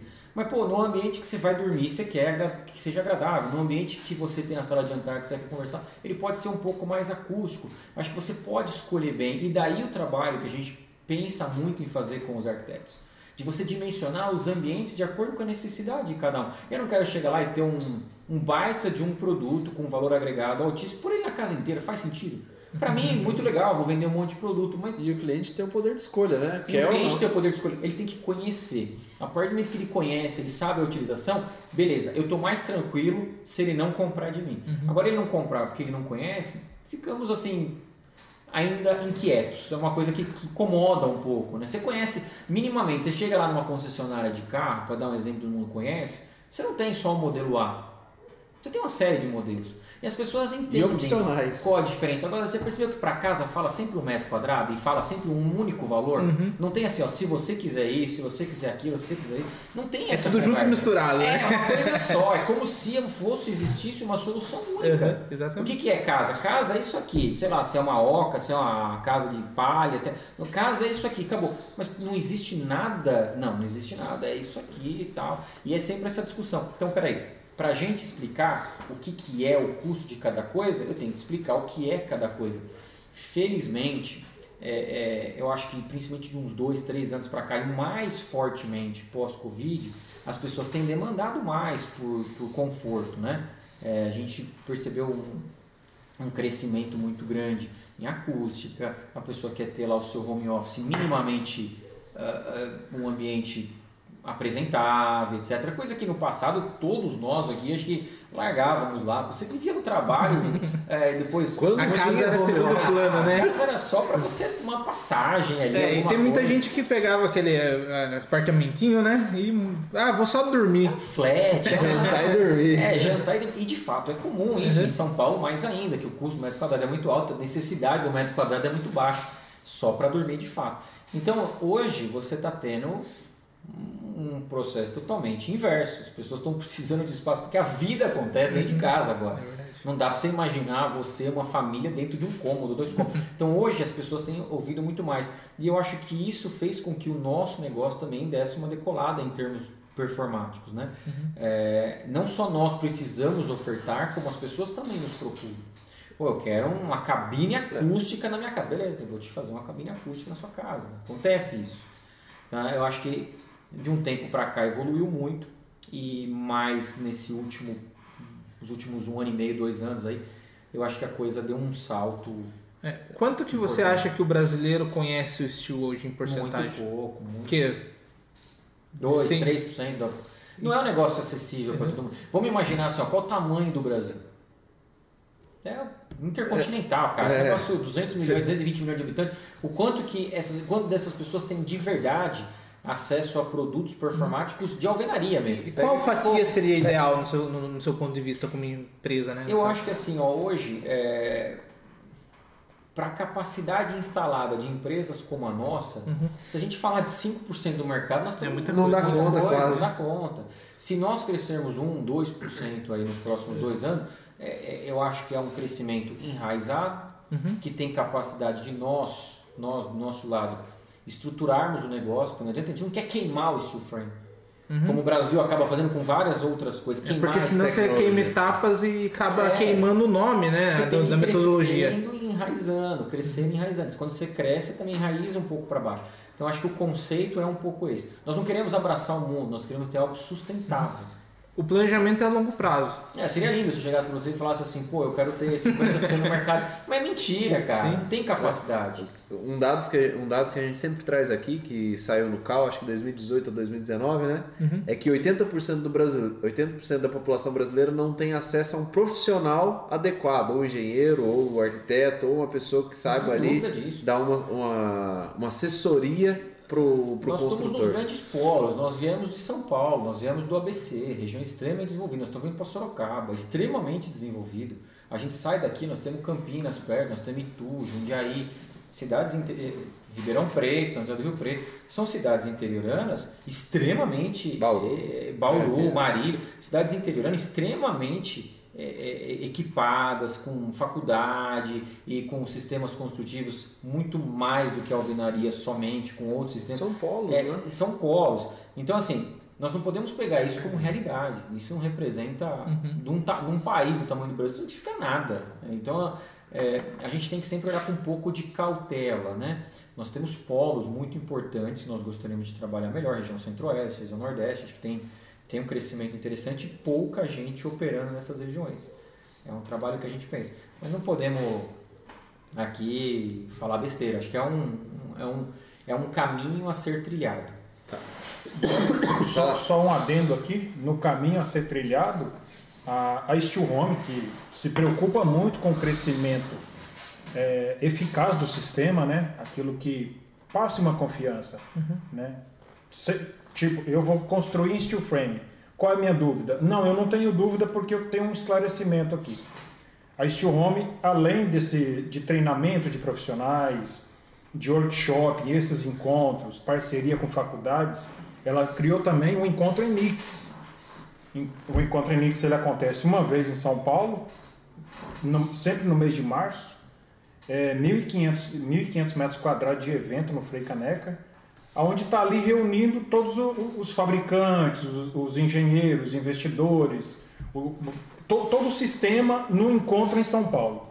É algo muito agregador. É. E, e ali a gente vê, né, como que o sistema tá, tá, tá se fortalecendo e crescendo. Bem, realmente. bem colocado, Eliseu. Assim, a gente acho que já conversou algumas vezes e não foi tocado nesse ponto, mas de o que, que a gente. É, é um encontro hoje que nós temos pouca informação no país, tá? Então existe um congresso, mas ainda carecia inf- ou mais informação ou informação talvez vinda de uma forma diferente. Então a Steel Home, ela desenvolveu esse encontro, esse encontro hoje acho que é o maior, eu acho não, certamente é o maior É o encontro maior hoje de construção a seco no Brasil, aconteceu as, as, as três primeiras versões em São Paulo. E, pô, a gente traz gente de fora, a, a gente tem parceria com todas as fábricas, apresenta novidade. É um negócio que não tinha sido feito ainda. Então, a Steel Home foi lá e desenvolveu isso. E a gente não coloca a bandeira Steel Home, coloca a bandeira Enix, que é para todo mundo. O acesso é total. Nós não temos problema nenhum do nosso concorrente lá e ter o nome maior que o nosso. Pelo, contrário, o maior orgulho. Ele negócio. crescendo, você cresce junto. É isso que eu tô O falando, sistema cara. cresce. O, o sistema hoje ele carece disso. A, a, a Steel Home ela visa o, o crescimento do- da construção a seco. Tem previsão mercado. do próximo evento? Tem- Ele só não aconteceu em Por conta da 2020 pandemia. 2021 por conta da pandemia, É, mas ele- certamente em certamente vai 2022, acontecer. Ele teve a data, ele acabou acontecendo eh, eh, 2021 na, na versão ele digital, né? digital, tá? Então perdemos um pouco do contato que nós tínhamos, mas provavelmente esse ano era também para ser em março. Em março, é, ele Mas, acontece cara, assim, sempre o em que eu março. posso falar é, vai voltar, sendo voltar. digital ou não, é um- um- uma informação muito, é é um, um encontro com realmente muitas informações relevantes para o sistema. E a gente ali, de fato, a gente, é, a gente é, não vai travestido de steel home ou com vontade de, é, claro que tem isso por trás, mas, mais uma vez, a- o conteúdo para nós é a coisa mais importante. E isso é a fomentação, né? Talvez de um congresso desse, de, uma, de um encontro desse que vocês façam, que vocês façam, saia uma normatização. Pô, tô estudando uma norma X, uma norma Y, você acaba conhecendo alguém que está envolvido. Todos os grandes nomes da construção, Da a construção seco, a seco vai hoje estar lá. no Brasil Vão está estar lá. nesse encontro. Certamente estão. Todos eles estão. É, é, e é muito interessante isso. Ah, muitas das vezes, você, é, nós, nós estamos, a Steel Home tem 10 anos. É, eu posso dizer não por mim, mas pelo meu, meu sócio, que precursor desse negócio todo, é, ele chegou junto com o Steel Frame praticamente. Né? O Steel Frame já teve um passado aqui no Brasil, mas por tudo isso que nós já falamos, falta de material, falta de mão de obra e tal, ele não, não, não engrenou. E de 10 anos para cá, a gente pode dizer que, ele, que aí você começou a ver bastante obras do tipo loja de conveniência, McDonald's, tal. foi de 10 anos para cá que ele deu esse boom mesmo, né? É, então a Steel Home ela acompanhou esse crescimento. A, a, o que eu posso dizer é que nem sempre você tem condição de acompanhar isso é, é, em várias regiões. Então esse encontro é muito bom para você ter esse corpo a corpo e entender a dificuldade das pessoas. De fato, às vezes a dificuldade é criar um manual, às vezes a dificuldade é normatização, às vezes as pessoas só querem saber o que está acontecendo fora e que de verdade acontece fora, elas querem informação. É, já teve encontro, Nix, que a gente é, bateu forte em como é que você faz para custear. O cara sabe fazer, sabe tudo, mas sabe por preço. Então vamos falar sobre isso, como que é feito, como que foi feito. Uma coisa bem é engraçada é que a gente está falando de normatização, mas o Steel é um dos sistemas que é mais exatos do que qualquer outro. Exato. Por exemplo, o, cara, o pedreiro lá vai, vai fazer um reboco, a- tem uma, tem uma variação. Qual o cálculo que ele fez? As pessoas têm um negócio muito interessante que eu costumo dar de exemplo. Ah, a Três casa, pau. Três para um. Três de areia, um de cimento. Pô, não importa a marca do cimento, não importa Outras nada. microfissuras, né, É, que, que é uma que eu patologia ia falar. recorrente na, na construção convencional. A- na construção convencional, ah, depois de um, dois anos, a casa racha, né? Aquela rachadura lá e tal. O pessoal não, tá assentando a casa. né? Tá acomodando, tá, né? Acomodando. Depois eu vou arrumar isso aí, depois do tempo que ela ainda tá acomodando. Então, você O imagina importante o é- steel frame, a casa da rachada de A preocupação é, pelo O menos não fala cai, né? Isso aqui vai cair, cara. Ninguém confia naquilo lá, né? Porque é um negócio novo e tal. Qual o cálculo que ele fez para fazer a fundação? Qual o cálculo estrutural? Quanto aguenta cada tijolo que ele colocou ali? Ele pode quebrar uma parede para fazer uma passagem? Ele pode fazer isso? Ninguém faz essa conta. Aquela casa não deveria rachar é um problema de fundação. Não pode rachar é uma estrutura mal feita para baixo da terra. Mas as pessoas elas aceitam aquilo como uma realidade, como uma normalidade. Mas muito bem lembrado, não tem norma para isso nenhuma. O pessoal aqui, assim, eu falo isso na região de Sorocaba, o pessoal não gosta de fazer sondagem. Uma coisa simples. O pessoal ainda tá turrão aqui. Eu Olha, acho... vou ser bem sincero, até pouco tempo atrás não Vai se fazia. uma obra de não, se- é, não se fazia topografia, Não não, se fazia é estudo de solo e hoje se faz. Tá, tá começando a engrenar essa parte. É, É, eu estou falando, no steel frame é obrigatório se fazer isso. tem- Existe umas Não, perguntas. qualquer obra, o ideal é. Ei, mas o steel frame não abre mão disso. A alvenaria parece que sim. É. Aí você falou, ele É. não gosta de fazer. Ele- Pô, eu também não gosto de fazer É. um monte de coisa. Tem cara assim, não, pô, me faz o estrutural sem. Pô, mas preciso fazer a sondagem? Porra, claro! É claro, faz parte do produto. desculpa, te cortei. Não, mas tranquilo. Manda bala. é, é a hora. Vamos, vamos conversar. Fala, Eliseu, que eu vou ganhar agora. A cultura do brasileiro, ela é da seguinte forma, né? Eles querem fazer um projeto em steel frame, estão ali cotando algum projeto conosco. A pergunta que eles nos fazem, Eliseu, depois do meu projeto pronto, para eu reformar, eu posso demolir, porque eles já não têm a cultura de procurar um profissional, um arquiteto, um engenheiro, até mesmo nós que executamos o projeto dele, né, como construtora e como responsáveis pelo aquele projeto, eles, eles querem pular essa etapa de procurar um profissional, de fazer uma, uma pesquisa decente, para que se faça uma reforma dentro das normas. É. Você- então está muito é, impregnado na cultura E ainda tem brasileira. mais ainda. Pular O etapas. brasileiro não pensa a longo prazo também. Ele, a casa dele é momentânea. Ele não tá pensando ali, ah, eu, ó, meu planejamento de vida de repente é ter dois filhos, é trabalhar nisso e ir crescendo aos poucos. Ele não tem nem o começo do planejamento. Então entra nessa questão de, tipo, ah, vou fazer aqui um puxadinho agora É, e depois eu vou Hoje, hoje, hoje não, é, não é tão assim É. complicado no- nos projetos mais modernos, porque o- a maioria dos ambientes são ambientes integrados, né? As Uhum. construções antigas eh, quartos. tinha muita, muita, Muita parede, parede. né? E não tinha tanto esse- esses ambientes integrados. O steel frame hoje ele já acompanha né, esses, esses projetos mais modernos de ambientes integrados. Então a gente não vai entrar tanto na questão de demolir uma parede. Acrescentar uma parede no steel frame na alvenaria, tranquilo. Mais fácil ainda. Pô, mas demolir, você precisa consultar um especialista. Você não pode pular essa fase, você não pode pular essa etapa. Mas está impregnado na cultura. Não é aquela coisa, vamos ancorar, vamos fazer a ancoragem da laje e ver o que acontece aqui depois. É, vamos, vamos escorar, quebra e depois, meu amigo, né? Aí vem a dor de Aí cabeça. acontece alguma coisa, a pessoa fala, o sistema não funciona. A alvenaria, beleza, a casa pode cair, pode rachar de fora a fora, cair uma parte para cada lado, beleza. Mas no steel frame, se aparecer uma trinca na parede, meu amigo... E não ah, vai aparecer, tá? Essa Não trinca vai. não vai aparecer. Uma questão, né, que a gente está falando já, a questão dessa cultura do brasileiro, é, em, Soro... em, em São Paulo eu acho que é mais tranquilo isso, tá? Mas em Sorocaba a gente ainda vê uma relutância do, do, do proprietário em fazer um projeto de interiores ou um projeto detalhado, vamos dizer, do que vai. Como que funciona isso para vocês, por exemplo, do cara parafusar um armário na parede ou alguma coisa? Vocês precisam chegar nesse detalhe para poder fazer um orçamento? Pra vocês pensarem em reforço de estrutura ou da parede? Parafusar um quadro? Essa- esses falar em detalhes linhas gerais, porque isso são detalhes. Parafusar uma, pare- uma televisão. Pô, o cara botou uma televisão de 75 Você polegadas. sabe o que falta? Falta mais conhecimento sobre os produtos já existentes. Ok. Uma placa convencional com bucha e parafuso, você põe um ponto com 30 quilos na parede tranquilamente. De. Um ponto. Um ponto. Você põe um parafuso, põe Numa- 30 quilos com bucha, ele aguenta. numa parede De drywall. de drywall. No drywall, sem nada, sem nenhum Tá. reforço por trás. O Na drywall, placa. Na placa. O drywall ele é extremamente resistente, porém ele não aparenta ser resistente. E o que, só que o que, que acontece? Você precisa usar uma bucha especial. Ponto. Mas vamos falar agora de. Ah, não, eu não me sinto confiável. Você pode colocar lá USB de contra a parede, pode pôr só o reforço na região onde tem a parede.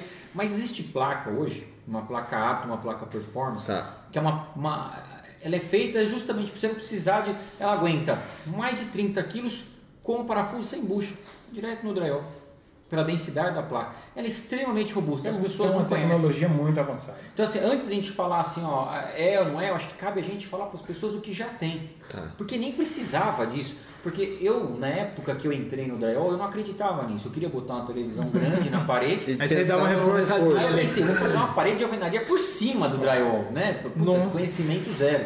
E aí, um irmão meu na época conhecia um pouco mais que eu, falou, imagina, eu vou colocar isso aqui, eu... ele era bem grandinho, vou pendurar aqui e vou mostrar para você que não vai cair. Era uma parede convencional, e pôs as buchinhas lá, pendurou no negócio, não caiu. Eu falei, caramba, o cara tem, sei lá, 90, 100 quilos.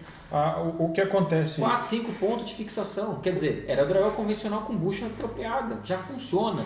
Não precisa ter medo. A gente tem que passar para as pessoas que ela chegar na parede e fazer isso aqui não significa nada. Aquilo só é um produto performático.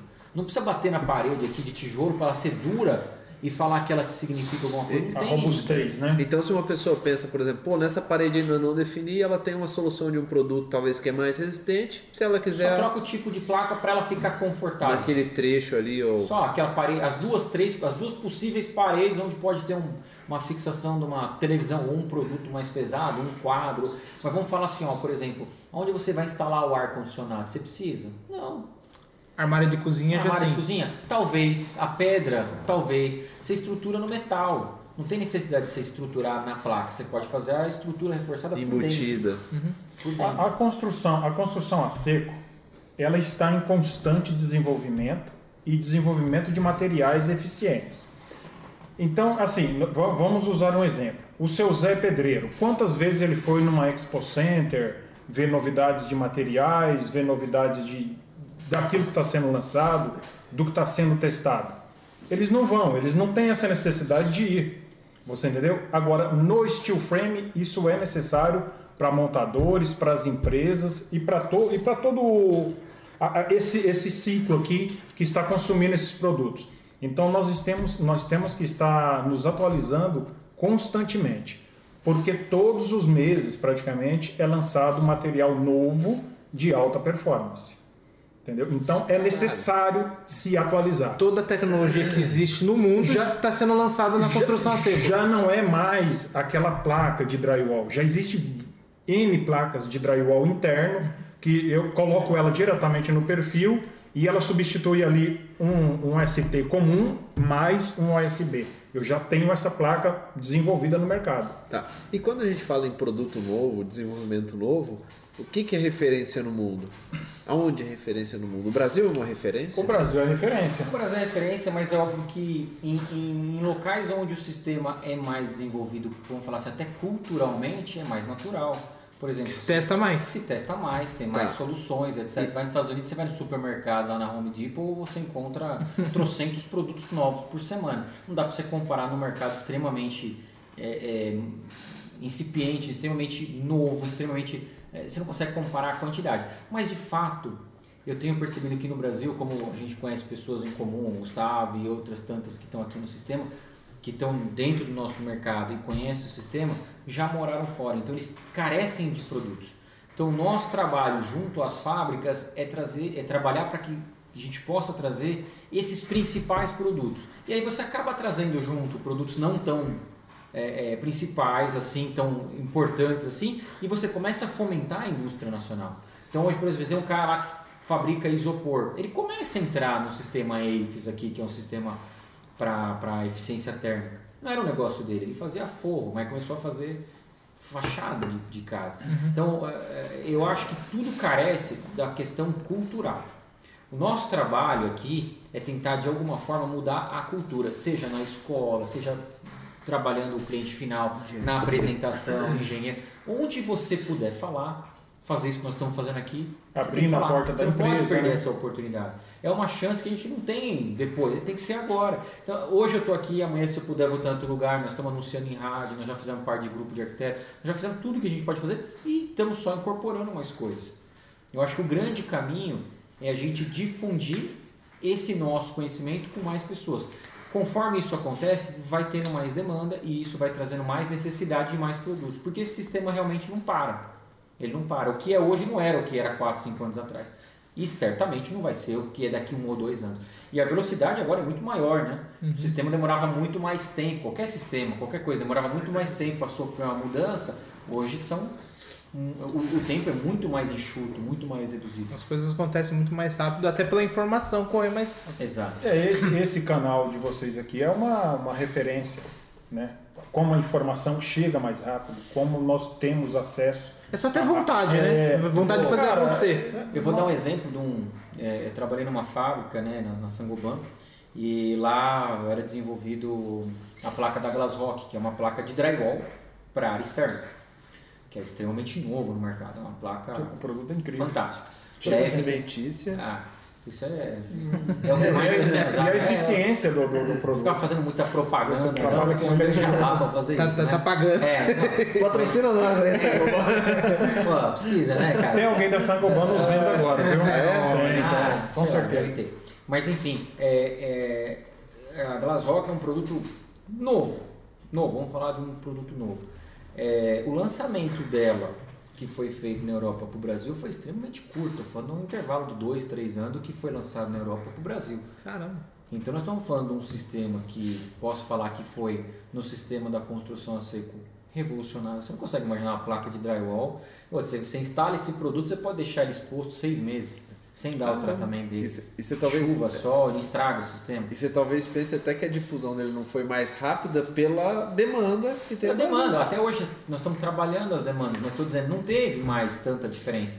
E isso a gente percebeu, não foi só no nosso segmento, graças ao, à informação, é, você já percebeu como a, a velocidade, né? antigamente a gente costumava ver os lançamentos dos carros novos fora, daí a gente via, depois de dois, três anos chegava no Brasil. Celular. Celular. Hoje já é um lançamento, videogame, lança dia, num dia no mundo inteiro. dia, é. Não dá mais para ter essa, essa o sonho seria começar a produzir coisas no Brasil mesmo, nesse Hoje sentido. é feita essa Lançar, placa né? é feita É. para você ter uma ideia. Não veio mais rápido também por isso. É, o, o desenvolvimento nem sempre, quando você vai fazer o produto localmente, por várias questões de temperatura, de pressão, etc., para você fazer o produto, às vezes encontra algumas dificuldades, mesmo utilizando as mesmas matérias-primas. Lógico que tem a questão do conhecimento das pessoas, mas isso você consegue trazer alguém para startar um projeto, mas demorou também um pouco em função disso. Hoje esse produto é um produto nacional, feito na Bahia. Que legal. Assim, também tem isso sendo avançado no Brasil, coisa que você não imaginava antes. Ah, pô, é um produto muito utilizado na Europa, não sei se tem preço, não sei se não tem, mas estão investindo, estão apostando. E assim acontece com placa cimentícia. Nós temos é, é, hoje revestimentos poliméricos, tintas elastoméricas, esse tipo de coisa, todas elas sendo produzidas localmente. Empresa com 100, 115 anos da Alemanha, empresa americana, empresa de um monte de lugar do mundo, instaladas aqui, fabricando localmente. E aí fomentando o mercado doméstico também. Isso é legal, cara. O, o steel frame eu acho que é, é, não tão rápido quanto a, a informática ou produtos eletrônicos, mas relativamente rápido do que já foi um dia. Não dava para você imaginar, eu, eu acredito, não dá para imaginar algo mais rápido do que foi feito. Então, acho que é um ponto para nós aí Sim. com relação a isso. É, é, vamos- vamos falar aí de, mais uma vez, é, dos materiais de alta performance desenvolvido para o sistema. Vocês já imaginaram aí, ó, o Thiago citou a, a textura externa, uma textura externa com garantia de 10 anos, sem microfissura, elastomérica, não desbota, com garantia, certificado. Esses produtos são desenvolvidos no sistema No Brasil. no Brasil. Nós já temos hoje no Brasil e, e são desenvolvidos dentro do sistema, para o sistema steel frame. N- Mas pode ser usado no convencional essa textura, Eliseu? Pode, lógico que pode. Mas é, é, é esse desenvolvimento que vem acompanhando a, a construção a seco. É um produto que foi pensado para construção a seco. Uma textura totalmente elastomérica. Exato. Caramba. E, e- não, não, são, não, não estão falando de uma ou duas empresas, estão falando de várias empresas empresas. investindo nesse segmento. Mas também é meio óbvio. né? Imagina o tamanho do mercado? Olha o tamanho Que do não é só isso, às vezes a- o convencional já se tem muita demanda, como a gente vê. É fácil O que, é, o, o que, que seria investimento que, né, que entra no mercado com tudo? Ah, são as novidades. E a novidade é a construção a seco no, no Brasil. Acho que nem sim. é mais tão A, novidade. co- a construção a seco é o caminho. Tá? É, assim, Vamos dizer, é o bitcoins aí É, do, é do o mercado. Eu, eu, eu, Meu. eu repito, eu não, não, O Elon Musk aonde fala é- lá. Cara, um Aonde profissional. avançou, ela não regrediu. É. Então, por que, que no Brasil seria diferente? Claro, se tivesse um lobby muito grande, ou se nós estivéssemos vivendo uma instabilidade econômica, financeira, que por mais que existam picos, não é mais uma instabilidade. Nós temos uma certa, uma relativa estabilidade. Não faz sentido você regredir num sistema performático. É, eu sou uma pessoa de vendas. Minha formação é toda técnica, mas eu sou uma pessoa de vendas. O que, você precisa para vender? Atributo. Atributo. É, é, você pode me falar que preço vende. Preço vende até a página 2. Haja visto centenas de produtos chineses que têm Sim. demanda pífia. É, e cada vez mais, né? Você, você tem agora até uma certa repulsa para alguns produtos chineses com preço extremamente competitivo. Então, quer dizer, até a página 2 você tem a questão do preço sendo importante. Não, tá tranquilo ainda. E, e a- hoje, até perdi o foco. Vai fugir, né? É, vamos, vamos fazer o seguinte: vamos, vamos, vamos pro comercial e daí na volta você complementa. Falta- Beleza. Pode ser? Pode ser? Manda pro comercial pra nós, Thiago. Opa! Fala aí, então tá fala bom. aí. É isso aí. Vocês viram aí, né, no, no- nossa tela aí, no nosso comercial, teve o, o videozinho institucional da Stebio, né? É, para vocês vi- visualizarem melhor o sistema de tratamento de esgoto. Logo, logo vai ter o da... Da Ateliê do, do Granito. Granito. É, e aproveita e vê, entra no link, entra no site do- do- dos patrocinadores lá e acompanhe eles lá. né, tem um desconto bacana lá para vocês, só dá um alô, vai ter o acesso para vocês lá. É, quem fez pergunta no Instagram, é, a gente esqueceu Comeu de entrar bola lá. É, manda de novo que a gente lê, tá? O Thiago manda pra gente, a gente e a gente lê tem aqui, um tá acesso bom? legal lá. Manda aí. Putz, cabaçou ali. Faz parte. É. Vai lá, tem pergunta. ó, o Paulo aqui, pô, o pessoal mandou pra gente aqui. É, o Paulo Lima, no ponto de vista cultural do comprador, assim como dos agentes financeiros, qual a visão em se construir um conjunto habitacional popular em steel frame? Bom, é, vamos lá. E é legal da pergunta porque ele constrói casa popular. Não, sem dúvida. Eu acho que assim, dá pra, dá pra gente. Vamos segmentar a resposta. Vai. Vamos falar primeiro da parte da visão de quem está recebendo o produto. Eu acho que hoje você não tem. ah, não tem nenhum ponto negativo. E não vou dizer do steel frame, de qualquer tipo de, de, de obra popular. Porque o popular. é o sonho realizado da pessoa. É o sonho realizado, você está falando de moradia, só você não está entrando muito no mérito de performance, de valor agregado, nada disso. Então, eh, eu acho que aí você fala muito de volume, de quanto mais você consegue fabricar, etc, etc. Mas no ponto de vista de quem está recebendo, geralmente ele está recebendo algo que estava distante e está próximo Tá dele. próximo agora. Então, eu não vejo hoje, nem para quem está financiando ou para quem está recebendo, nenhum, nada que deprecie o produto. E não estou falando do steel frame, tá? Estou falando de qualquer tipo de construção. Moradia, poderia ser né? wood frame, poderia ser qualquer coisa. Eu acho que nós estamos ali, quando você fala popular, você está priorizando preço. Então, se você conseguir fazer o mais barato e atingir as pessoas de uma maneira que facilitem a vida dela, é isso que ela está procurando. Quando a gente fala de steel frame hoje, no Brasil, você ainda não tem ainda eh, empresas, eh, um pool de empresas nem trabalhando com steel frame, tampouco trabalhando com escala, o que daria um custo diferencial. Então hoje quando a gente fala steel frame e fala popular, ainda foge um pouco.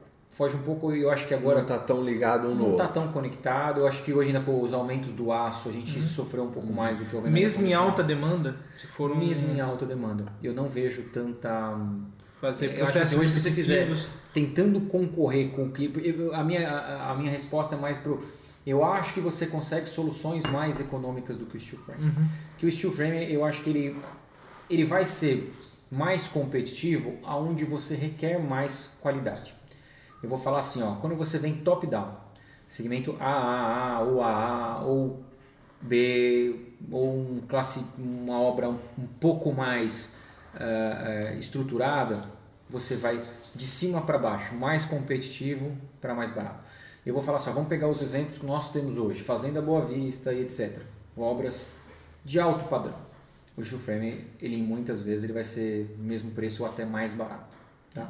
Porque quando você tenta colocar todos os atributos que o steel frame tem, o comparativo dele é, é, é- é muito mais é, chamativo.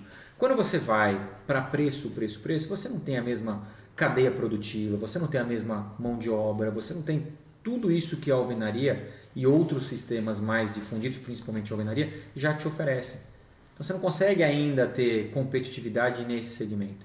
Ah, eu acho que uma coisa que pode ser trabalhada, e eu acho que o wood frame já está trabalhando, eh, e o steel ainda nem tanto por causa do custo da matéria-prima do aço principalmente, é você fazer isso panelizado.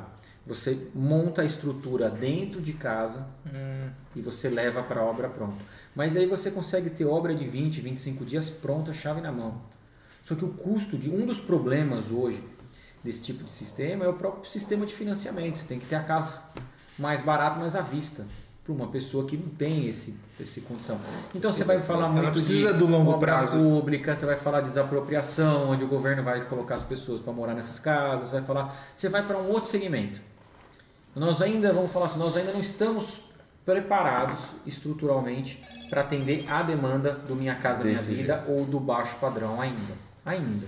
Eu acho que pode mudar, talvez não com aço. Minha sensação, meu feeling é que a gente muda para um padrão de construção como é nos Estados Unidos Comum. comum, madeira, estrutural. Não, acho que até no, no Tá. construção a seco, mas a estrutura na madeira. Tá. O que é comum para eles, não para nós. Para nós ainda é um. Uhum.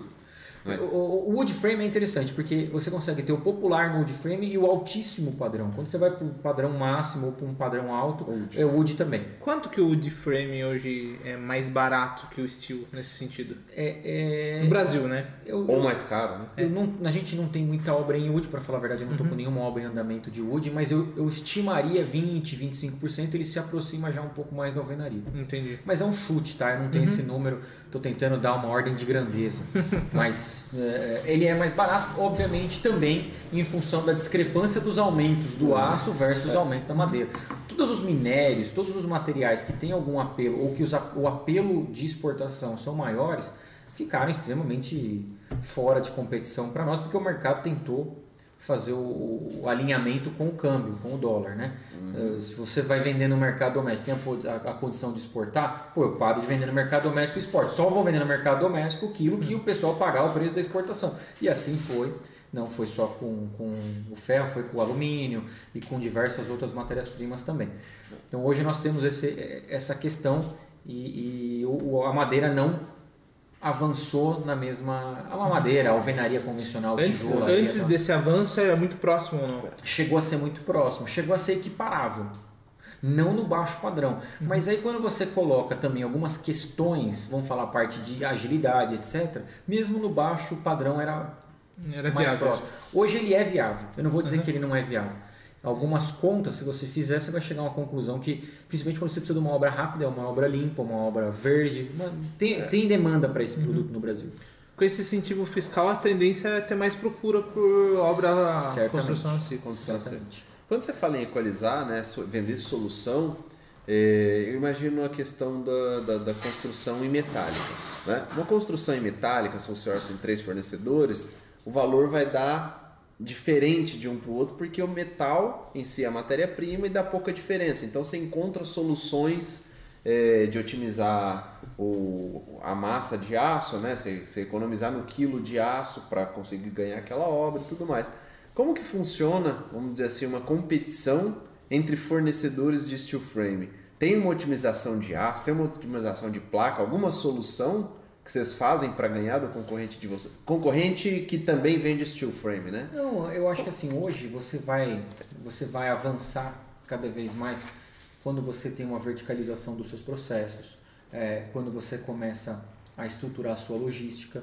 Os preços hoje de qualquer tipo de matéria-prima, e mais uma vez eu gosto de falar as coisas geral, né? não, não falar especificamente, mas falar genericamente, porque isso não muda de mercado para mercado. Se Tá. você for para outros mercados, vamos falar de carro, também, se você tiver uma boa logística, porque o, o custo em si dos produtos são muito equiparados hoje. Tá. Você vai ter um cliente que compra um pouco mais de você e tem um pouco preço um pouco melhor, mas se ele pagar a prazo, o preço dele passa a não ser tão competitivo. Vantajoso. Às vezes ele quer pagar a prazo, mas ele não passa no, se o produto é de alto giro, você não tem um limite financeiro para você sustentar aquilo em algum momento, seu limite corta, você é obrigado a pagar à vista. Então assim, hoje essas questões elas passam a ser mais importantes e mais impactantes do, no, Num orçamento, num- num- do que de fato a diferença entre preços ou alguma coisa que você queira ter um segredo industrial. Soluções, alguma coisa. Eu poderia te dizer que hoje o que a Steel Frame tem de diferente? A, a, a, a Steel Home, ela agregou vidro, ela agregou soluções que não são só da construção a seco, tá? Então hoje você chega na minha loja, você vai ter solução em piso, você vai ter solução em forro, você vai ter solução eh, em iluminação, você vai ter. Nós estamos tentando agregar o máximo que a gente pode dentro de um universo que você não vai encontrar esses produtos que nós estamos ofertando em qualquer lugar. É um, são, são, são produtos mais específicos, Exclusivos, mais exclusivos para o steel frame. Eu tenho um piso hoje que não é um piso convencional, é uma espécie de piso vinílico. Só que ah, o steel frame, um dos, dos principais diferenciais dele com a alvenaria é que o sistema todo respira. Então você evita a proliferação de fungos, ele evita uh, bactéria, mofo, esse tipo de coisa. E torna a obra muito mais sustentável, porque o fato dela respirar faz com que ela tenha uma durabilidade muito maior. Ela tá viva ali, né? Ela está viva, ela, tá, ela, ela deixa passar o ar, não deixa passar a umidade. Isso é muito interessante. E aí eu vou lá e coloco um piso que mata esse respiro. Um piso cerâmico, alguma coisa desse tipo. Ou mesmo um vinílico, que ele impede o respiro. Eu tenho um piso que eu coloco e ele continua respirando, que ele é feito um produto da fórmica. Ele é um craft com uma resina, então ele permite o, o, o respiro contínuo. A gente pode pôr no teto, pode pôr no chão. Eu tenho painéis lá, você deve ter visto na empresa, 3 metros de altura, que você pode recobrir sem emenda. Então, uma série de produtos. Então, a gente tenta o quê? Diferenciar. Diferenciar cada vez mais. Trazer mais soluções para o cliente. Por quê? Se é tão difícil, às vezes, nós trabalharmos a logística e esse tipo de coisa, quanto mais produto eu tenha percorrendo as mesmas localidades, as mesmas obras, menos o meu cliente vai gastar.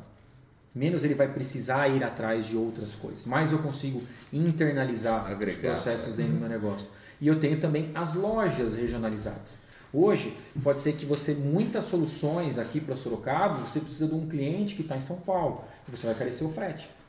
O fato de eu ter lojas regionais uhum. acaba diminuindo isso, porque eu tenho uma rota entre as lojas. É, qual que é o grande foco hoje da Steel Home? É o fornecimento ou a, ou a construtora, a construção? Eu ou é os dois? Que, eu acho que hoje é muito difícil você escolher um. E eu te digo por quê. Um depende do outro. O mercado é um mercado novo. Uhum. Se eu falar para você assim, ó, eu vivo da construtora, eu tô mentindo, eu vivo da distribuidora, eu tô mentindo. Mas o, hoje o rendimento da empresa é, é próximo é daí. muito próximo. É muito próximo entre construtora e distribuidora. O que eu posso falar é que um alimenta o outro. Entendi. Um alimenta o outro. Eu acho que a distribuidora, eu tenho um papel mais amplo. Eu forneço tanto para minha construtora quanto para os concorrentes. A construtora é um negócio mais da própria empresa. Mas se você pegar, lógico, o valor agregado de uma obra é maior do que o valor agregado de uma distribuição pura, uhum. nua e crua. Né? Você não vende muita coisa, você agrega, mas você não, não tem é, tanta E é, acho que também cresce junto, né? Conforme se mostra o nome, se distribui mais. Sem dúvida. E, e assim, é, é, é, o que eu te falo hoje, as pessoas podem pensar, pô, mas você atua em todo o segmento? Não, obras pequenas, Minha Casa Minha Vida, ou obra de até 300 metros, a gente nem entra. Eu repasso para os nossos clientes. Eu vou entrar na obra que ele não consegue entrar. Quando você vai fazer lá uma parede de porta-fogo na renda, dá uma lista de, de, de, de, exigência que, cara, não é qualquer empresa que vai ter isso. Uhum. E, e, também não foi fácil para nós termos todas essas exigências Sim. e saber como cumprir cada etapa daquilo. Mas o fato de você estar tá em uma te leva a outra. Então nós estamos mais focados nesse tipo de obra hoje. Steel Home é mais focado nesse tipo de obra e pega também obras de alto padrão. Aqui em Sorocaba nós fizemos a obra do jogador Falcão é, residencial no Fazenda Boa Vista, a gente tem algumas obras lá também. Mas nesse segmento a gente acaba pegando, acaba sendo mais competitivo nesse, nesse alto padrão do residencial ou qualquer tipo de obra no comercial e industrial. Mas é, é, é muito equiparado. Acho que hoje um, um negócio alimenta o outro. Em Sorocaba nós também incrementamos, temos uma loja, uma espécie de uma, vamos chamar de Leroy Merlin da construção a seco aonde os nossos competidores ou os nossos clientes podem ir lá e pegar rapidamente um produto ou outro que faltou ou acabou gastando um pouco mais do que o previa ou estragou o material na obra, ele vai ali, pega rapidamente e vai embora sem nenhuma burocracia. Uhum. Então a gente também tem distribuidora, construtora e montamos uma loja ali também para facilitar o fluxo do nosso negócio lá também. Tá. Vocês têm alguma casa que foi feita na rua? Fora de condomínio?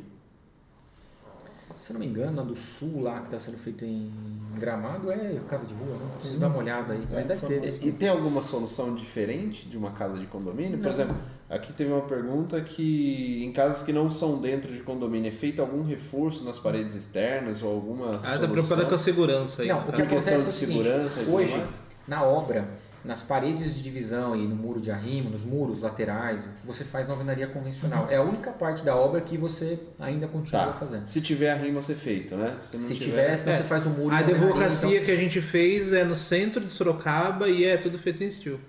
Até os muros laterais. Os muros laterais não por causa da divisa, porque já era alvenaria, já era alvenaria foi feito ali para sustentar também. Então não, mas não é feito, não é, não existe nenhuma demanda alternativa por segurança. O produto é extremamente eficiente em termos de segurança, tanto para o condomínio quanto para uma casa. Não tem. É, é, as pessoas me perguntam, ah, mas para você colocar uma porta de vidro pesada para correr também tranquilamente. Basta você prever isso em projeto, esse tipo de coisa.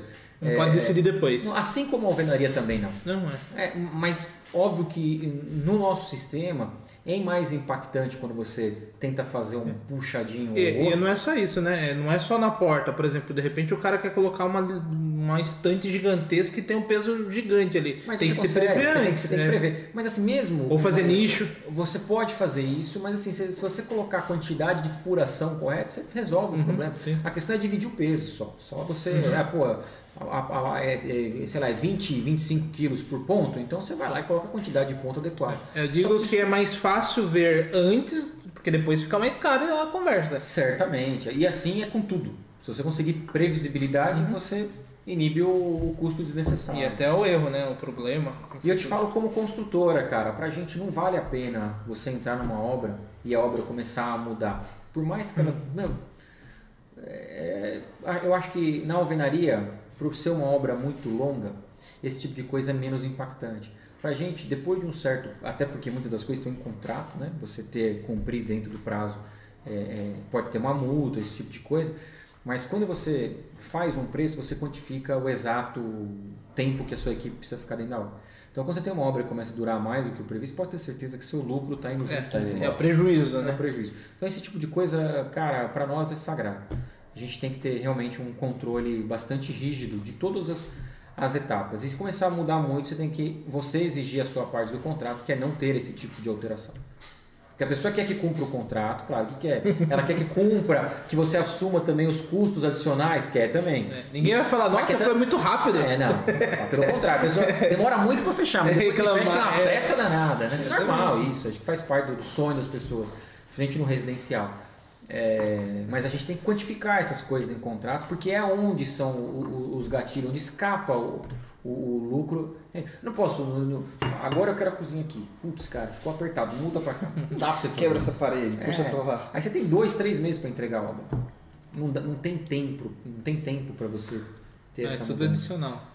No steel frame ensobrado, você bate laje? Como que funciona? Não No é primeiro necessário piso? Como que é o sistema de, de piso ou de... Vocês Ah, podem falar um tem, pouquinho? tem a laje seca, você também tem a opção do steel deck. Tá, o que que é uma laje seca? A laje seca, temos o painel wall.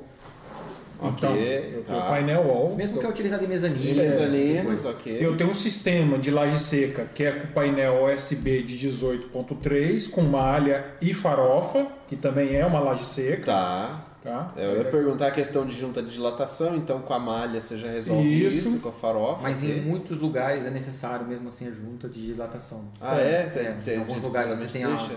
tem não necessariamente em todas, tem algumas questões mais específicas que você precisa de Tá. junta de dilatação na obra. Mas nada que atrapalhe a questão de assentamento de piso ou Não, investimentos, não. Tá. Então é, a, a laje é, é, é o de menos, digamos. Né? Tá. Eliseu, eu quero um steel deck. A gente faz steel deck. Eliseu, eu quero em painel wall. Nós vamos executar em painel wall. Ou o OSB de 18.3 com malha e farofa que formamos Também. também, Um uma, uma laje seca. Tá. E no steel deck você tem algum reforço nas paredes de, de steel, alguma coisa assim para sustentação desse steel deck ou não? É, o, que, o, que, o que será usado vai ser contemplado no, no processo do, do processo, projeto. Eu, Né? eu acho que assim, Então, você- se tiver necessidade, será. Sim. quando você é, esse tipo de coisa é desenhado no projeto. Você Tá. fala assim, ó, Até- quando você faz um projeto de sobrado, é óbvio que você está prevendo o segundo piso ou você vai fazer só um ampliado, que aí não tem necessidade, porque é um Uhum. pé direito duplo, Sim, triplo, esse tipo coisa. de coisa. Mas é tudo contemplado em projeto, esse tipo de coisa você vai estruturar no próprio no próprio steel frame e aí você vai ter um, um reforço um pouco É, ele maior. auto se trava também, É, né? é, É importante. né? E é uma necessidade do próprio sistema, porque daí ele acaba dando a, a parte da estruturação Sim. do segundo pavimento também. Mas tudo é projeto, cara, mais uma vez. Não, não- não existe segredo. Acho que a mesma coisa que é feito na alvenaria é feito no steel frame, porém você faz isso com vigas, com, com, com perfis. É um. Eu, eu, eu, eu diria assim, hoje, quando você pensa no steel frame, pensa em coisas simples, cara. Apesar do nome ser um nome complexo e Agora vai ligar com o Sidra ainda nome. Vamos falar de um Lego, cara. Um Lego, isso. Não tem, né? Puta, isso aí não vai pra lua, é só pra falar. Passar amanhã lá, vai ver o home tá arriscado. Casa de construção casa- seca. É engraçado. Seca, rápida. Eu ia falar, mas existe esse nome já. Vamos, vamos, vamos desmistificar o. É uma casa rápida, seca, performática, sei lá, mas esquece esse negócio. Vo- Voltando um pouco à, à pergunta do nosso amigo aí na questão de segurança para casa fora de condomínio, tá? Va- vamos usar como exemplo uma placa cimentícia de 10 milímetros. Você imagina você cortando essa placa? Você corta ela na maquita com disco diamantado e você sofre. Então, quer dizer, a segurança é total. É, é aquilo, é o projeto que vai me dizer a necessidade da segurança desse, desse, dessa propriedade, ou dessa casa, enfim. Você sabe uma coisa que é engraçado? Eu, eu São os antes- estudos, né? Os É. estudos prévios vão me dizer o material adequado para aquela situação. Eu, antes de trabalhar com construção a seco, eu trabalhei com vidro, né? E era muito comum as pessoas acharem que o vidro é, é frágil, né?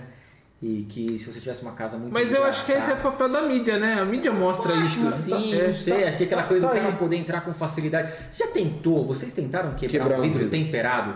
Vocês podem pegar uma marreta, cara. Pegar um vidro 10mm.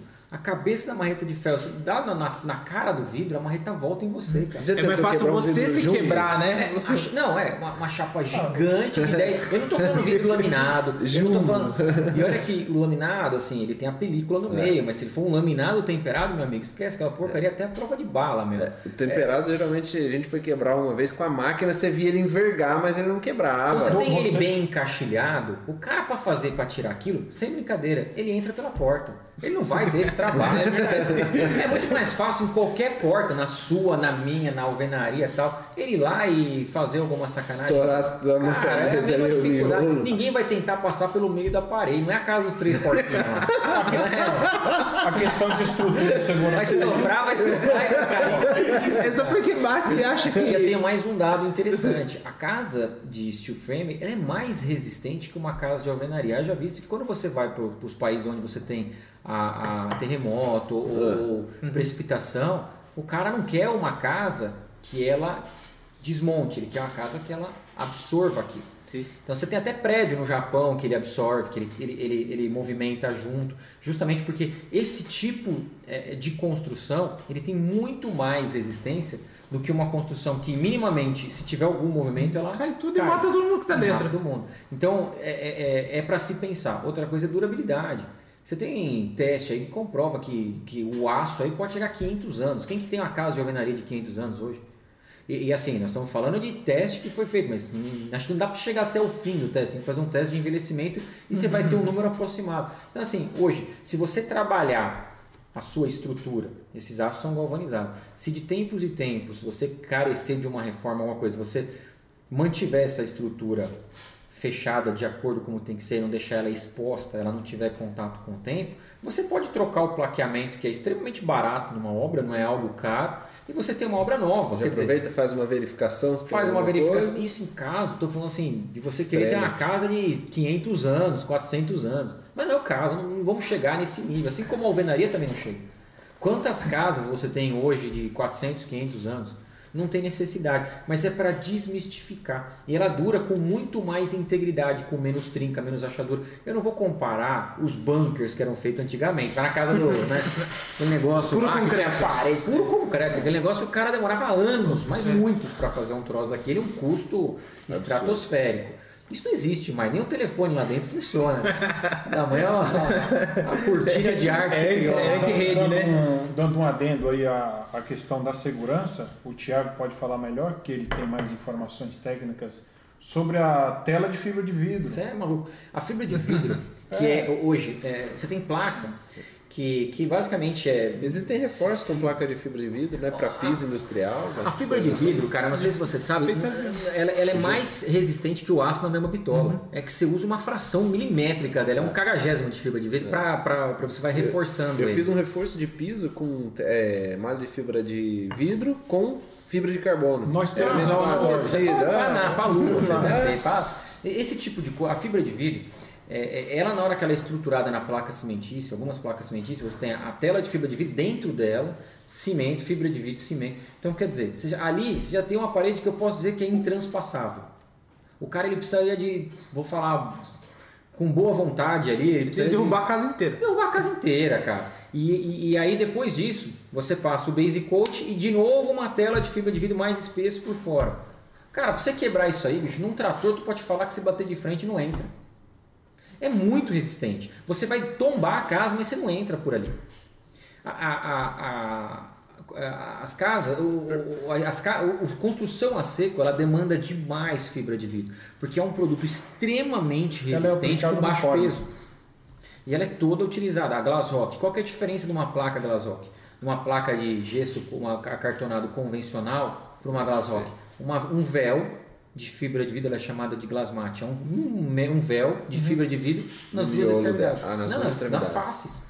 Esse, ele já torna a placa impermeável e altamente resistente. Muito mais resistente do que uma, Caramba. uma placa convencional É e tão resistente quanto uma a- placa de cimento uma A parede. tecnologia ela é muito avançada. E, e quando a gente fala em placa cimentícia, né? Putz, isso aí era um medo pra gente que construía, né? Fazia uma reforminha aqui, uma reforminha ali, ou às vezes entrava com uma equipezinha pra fazer isso.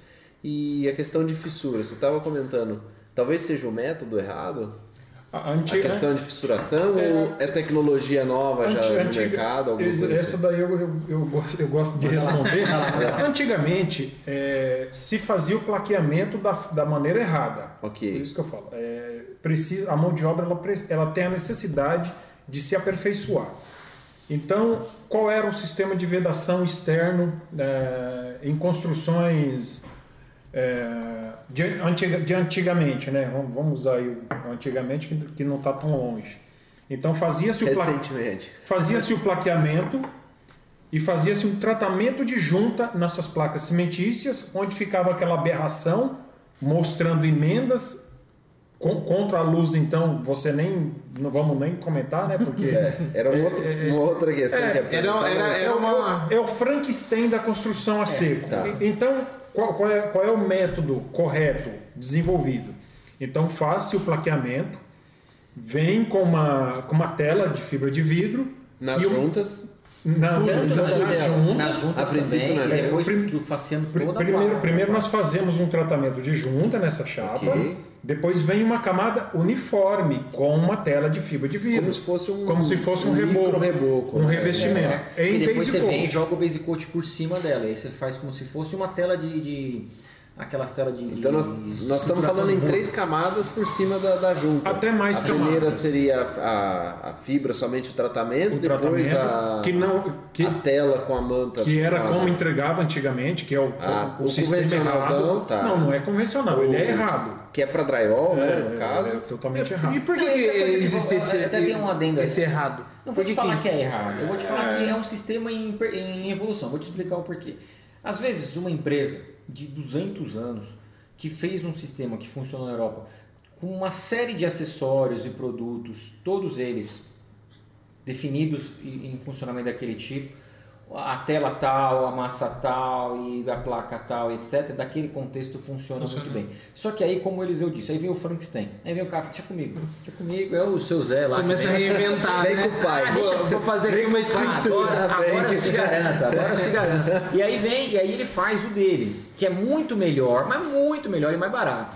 Esse tipo de coisa acontece demais em obra e todo mundo sabe disso. E aí ele usa, não é exatamente a mesma massa, é uma muito melhor de um amigo dele, mas muito melhor que a do amigo dele. E aí Não a- AC3, é o cimento AC3. Não, é, tipo, não, é precisa usar o base coat, mas o AC3 é a mesma coisa. É a mesma coisa. Cara, não muda nada. Se você pôr, você não vê a diferença. E de fato você não vê. Mas com o tempo aquilo pode dar um problema. E não vou falar que é só isso. De fato, quando as, as empresas elas, elas montam o sistema, ela monta um sistema próprio, ela testou aqui.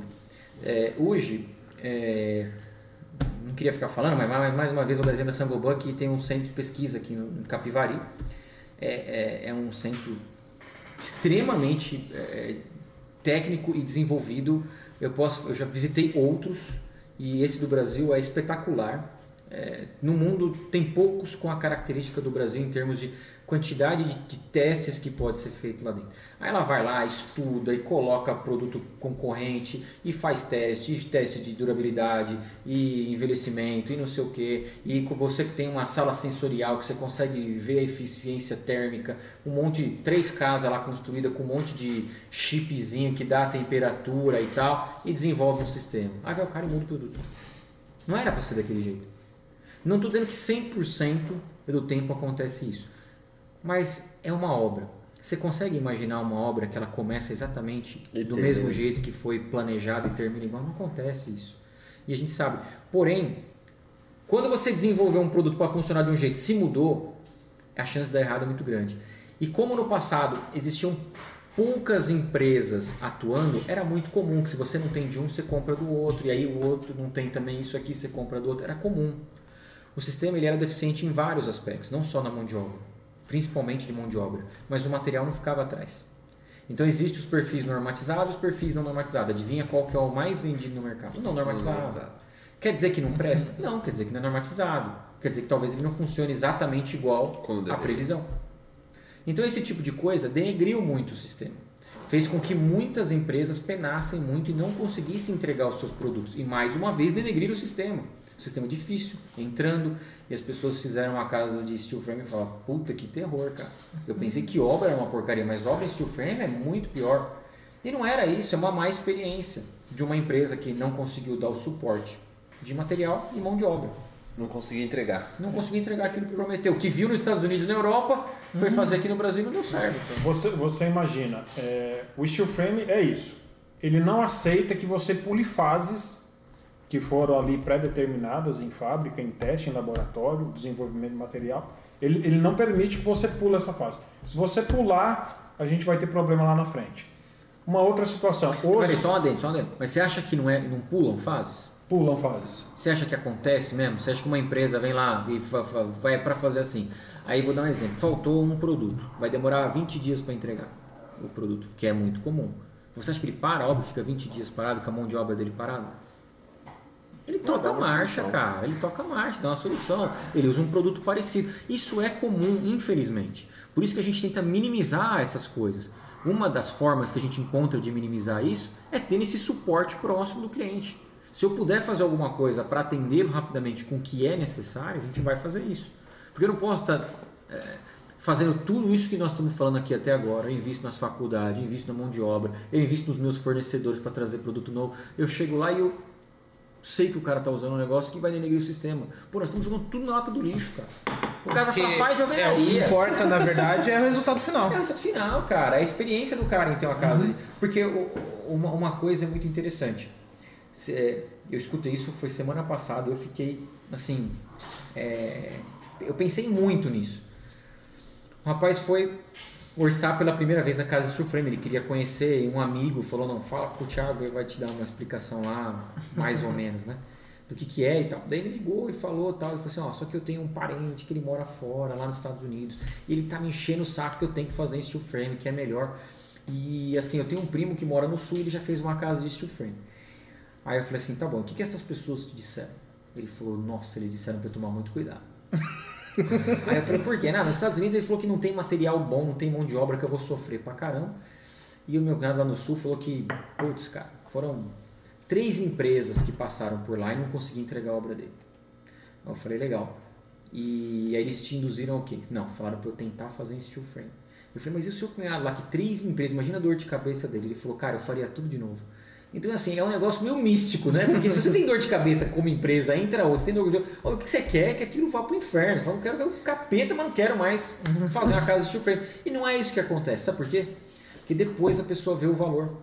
Quando ela está morando na casa, ela consegue ver aquilo que nós discutimos aqui até agora. É o valor de você viver com conforto térmico e acústico. É a história de você nunca dirigir um carro automático e falar que o carro manual é a mesma coisa. Mas depois que você dirige o carro manual e você passa um tempo com ele, o carro, o, o- carro automático, o carro manual nunca mais vai ser o mesmo. E é isso que acontece com as casas de steel frame. Por mais que você tenha uma série de experiências negativas, a entrega do produto é muito grande. O atributo prometido e entregue é muito grande. Você pode ter um problema ou outro com a construtora, um problema ou outro de, de, de, de mal aplicação e tal, mas, Mas é pode acontecer com qualquer pessoa. Pode também, né? acontecer com qualquer pessoa, mas é visível a entrega do produto. É visível que ele tem algo diferente. Você tem uma casa que fica 23, 26 graus o ano inteiro, independente de você usar ou não o ar-condicionado. Lógico que vai esquentar, vai. Se você fizer tudo certinho, Mas a variação térmica é menor. é muito pequena. Do que seria numa casa de alvenaria. E você imagina você morar numa casa de alvenaria. Você imagina, não é comum. Você mora numa casa de alvenaria. Nós estamos num lugar de alvenaria. É normal, ah, o tijolo e o bloco é um condutor, ele não é um isolante. Qual é a função de um condutor? Conduzir. Se está quente dentro, ele quer te conduzir o calor para dentro. Se está frio fora, ele quer conduzir o frio para dentro. Ou seja, qual é a eficiência disso? Zero. Só que você não percebe isso, você vive isso todo dia. Você só percebe o dia que você tem o contrário. Você mora num lugar que te oferece algo ah, ah, diferente disso. Aí você fala, pô, né, a gente tem nossa sala lá. Eu, É um eu- eu paredão lá. a sala. É um paredão lá, pega sol de Sorocaba, no verão é fresco, né? É quente pra dar com pai, quente de verdade. De lá pega um sol do cão. Do lado eu tenho o banheiro que eu não tenho nenhum tratamento. O banheiro a pessoa, assim, se tiver mal aí, cozinha dentro do banheiro, né? Porque é, é quente, cara, é quente com força. E aí você da- anda um passo lado, onde nós fizemos uma parede, colocamos um isolamento térmico, colocamos um painel acústico e tal. É tranquilo a sala.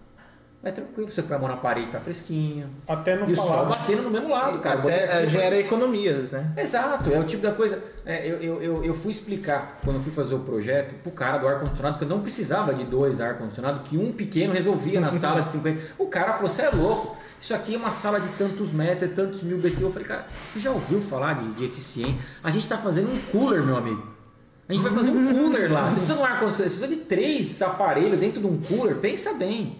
A eficiência é muito grande. Eu ponho um ar-condicionado lá, deixo ele no automático, ele vai trabalhar com 20, 25% da carga dele. É muito pequeno. Isso porque a porta fica aberta, tem o entra e sai, é um dia de fato muito quente, o calor está tentando entrar. Mas onde está o, o- o X da questão? Ele não deixa entrar. Então, por exemplo, minha casa em São Paulo, eu tinha dois quartos, face norte, pegava sol o dia todo. É, o primeiro eu pus ar-condicionado. Né? Eu pus ar-condicionado e tal, e ele trabalhava aquela coisa toda durante o dia, esquentava, depois ele ficava é, é, aquele irradiando o calor à noite, né? E à noite você só ligava o ar-condicionado. No outro quarto eu fiz uma parede térmica e acústica. Eu fiz uma sobreparede, coloquei um perfil, coloquei lã de vidro, lã de vidro lá, não entra calor. Simples. Não preciso ficar com o ar-condicionado ligado, que era o quarto da criança. Você não quer o ar-condicionado. Num dia de calor, legal que você tem um ar-condicionado, mas é uma criança, ela vai acordar com a sinusite, pô. Não é. O, o ideal não é deixar o quarto gelado porque está quente, é manter a temperatura agradável o ano todo. E os, e os nossos produtos, minimamente, uma parede simples de drywall, te dá isso. Resolve. Resolve. E é barato, cara. Nós estamos falando aí que hoje a gente faz custo, tem uma parede, custa o quê? 150, 160 reais o metro quadrado, desse jeito que eu tô falando. É caro isso? Não é caro. Quanto custa um ar-condicionado? Desligado. Agora liga. É mais caro. É mais caro. Desligado já é cara, É, né? é caro. Não, o cara passar o É, porque vai mesmo, quebrar tudo. mesmo que você não use, tem que manutenção. tem que- Não, exato, desligado. Desligado, ele já custa o preço da parede. É. Desligado. Fala, quanto que é o tamanho da parede? É tanto. Ele serve para quê? Para isso. E ainda você vai. Não, não, não- eu não sou contra o ar-condicionado no carro, eu o tempo todo. Eu não, não fiz uma parede drywall dentro do carro, é isso? Mas assim, se tem lugares que você é, é, quer o conforto, é a hora de dormir, é a hora do descanso. Tem gente que de fato precisa do ar-condicionado, que quer o gelado. Mas não seria muito melhor só uma troquinha de calor ali, um, né, um- e não deixar a noite inteira, porque já tira ali, já resolve o seu problema. Então é eficiência. E a gente só valoriza, e voltando lá ao começo da, da, da- da explicação, a gente só valoriza quando a gente tem isso. Então, por mais que você tenha várias experiências negativas, lá na frente, se o produto te entregar, você valoriza o final que ele te entregou. Então, cara faria tudo de novo. E é isso, o, o- por isso que o steel frame, com todos os, os acidentes, os, os percalços que nós enfrentamos até agora, evoluiu tanto que evoluiu. Você não concorda comigo que se fosse uma grande porcaria já tinha afundado? Com tudo isso que nós já estamos vendo de errado? A ignorância está de graça, né? Nós assumimos muitas obras que foram começadas por outras empresas, que por uma série de fatores afundaram. E nós assumimos as obras, entregamos todas elas, graças a Deus. Legal. Então, só mais um adendo aí, lá naquela, naquela colocação que você fez do tratamento de junta da placa cimentícia. Voltando novamente aqui. Eu te entrego um, um projeto nosso aqui em placa cimentícia, vai, com tratamento de base coat. É o cinza da obra que nós chamamos. Você nunca viu essa obra sendo executada. Você vai passar nessa obra no externo, vai olhar falar. Você nunca fala que aquilo Que ali é é uma obra em steel frame. Exatamente. Você vai ver ela cinza. E esse totalmente base coat é o cinza. que evita fotografa, fotografar a placa, no caso, aquela Entre outras demarcação. coisas, O base coat ele funciona como se fosse o reboco. de uma Tá. parede. Só que imagina um reboco elástico, um pouco mais emborrachado, alguma coisa assim. E ele é para dar mais, mais performance a esse acabamento, porque com a aplicação do Base Coat vem também mais uma camada de tela de fibra de vidro. É estruturante. né? Então, depois é- tudo isso vira uma coisa Vo- só. Você, você, você colocou mais uma camada estrutural ali e, uni, e deixou ela uniforme Tá. em todo o seu projeto. Então a sua casa não pintou, ela está toda cinza. Você não está vendo plaqueamento ali, você está vendo cinza uniforme. Cinza uniforme. Exatamente. Ah, e depois, assim, as texturas, né? Como a gente estava comentando. A, a- as texturas hoje com 10 anos de garantia, ela já vem no padrão da textura e na cor que você precisa. Como é que você vai saber se é uma casa de steel frame, se é uma casa de alvenaria, uma casa de madeira? Uma... Você não consegue saber. No final você olha duas casas, você não consegue nunca falar qual que é qual. Ixi, hoje o pessoal tá inspirado. É. Ah, Ricardo Avenas, se na construção civil convencional, que está aí há anos, os erros e patologias já conhecidos ocorrem todos os dias, é normal ah, que uma tecnologia nova também possa ocorrer erros? Sim, sim, comentamos aqui. É super normal por uma série de coisas que nós tentamos minimizar no dia a dia. Uma delas é a falta de produto, uma delas é projeto, uma delas é você ter uma equipe de mão de obra especializada. Vou falar, pô, não vai ter? Claro que vai. O que você tem que fazer é minimizar. Minimizar o impacto do, do erro e da solução que você está dando para aquele erro. Uma coisa que eu não posso mudar é um sistema. Eu não posso falar assim, pô, o cara fez um sistema, eu não posso pôr outro. Eu não posso ter, é, é, eu, eu tenho que quantificar o tamanho do problema, que é esperar uma solução, porque às vezes falta produto no mercado. O, o que, que é pior para mim? Esperar chegar o produto ou fazer com o que eu tenho na mão? Trocar uma especificação de um fabricante por um outro fabricante? Esse tipo de coisa é óbvio que é normal. Agora, uma coisa: o steel frame, a previsibilidade é muito grande. Quando você faz uma, um projeto, você me dá um arquitetônico, você manda eu fazer um projeto em cima dele, eu consigo te falar quantos parafusos vão numa casa.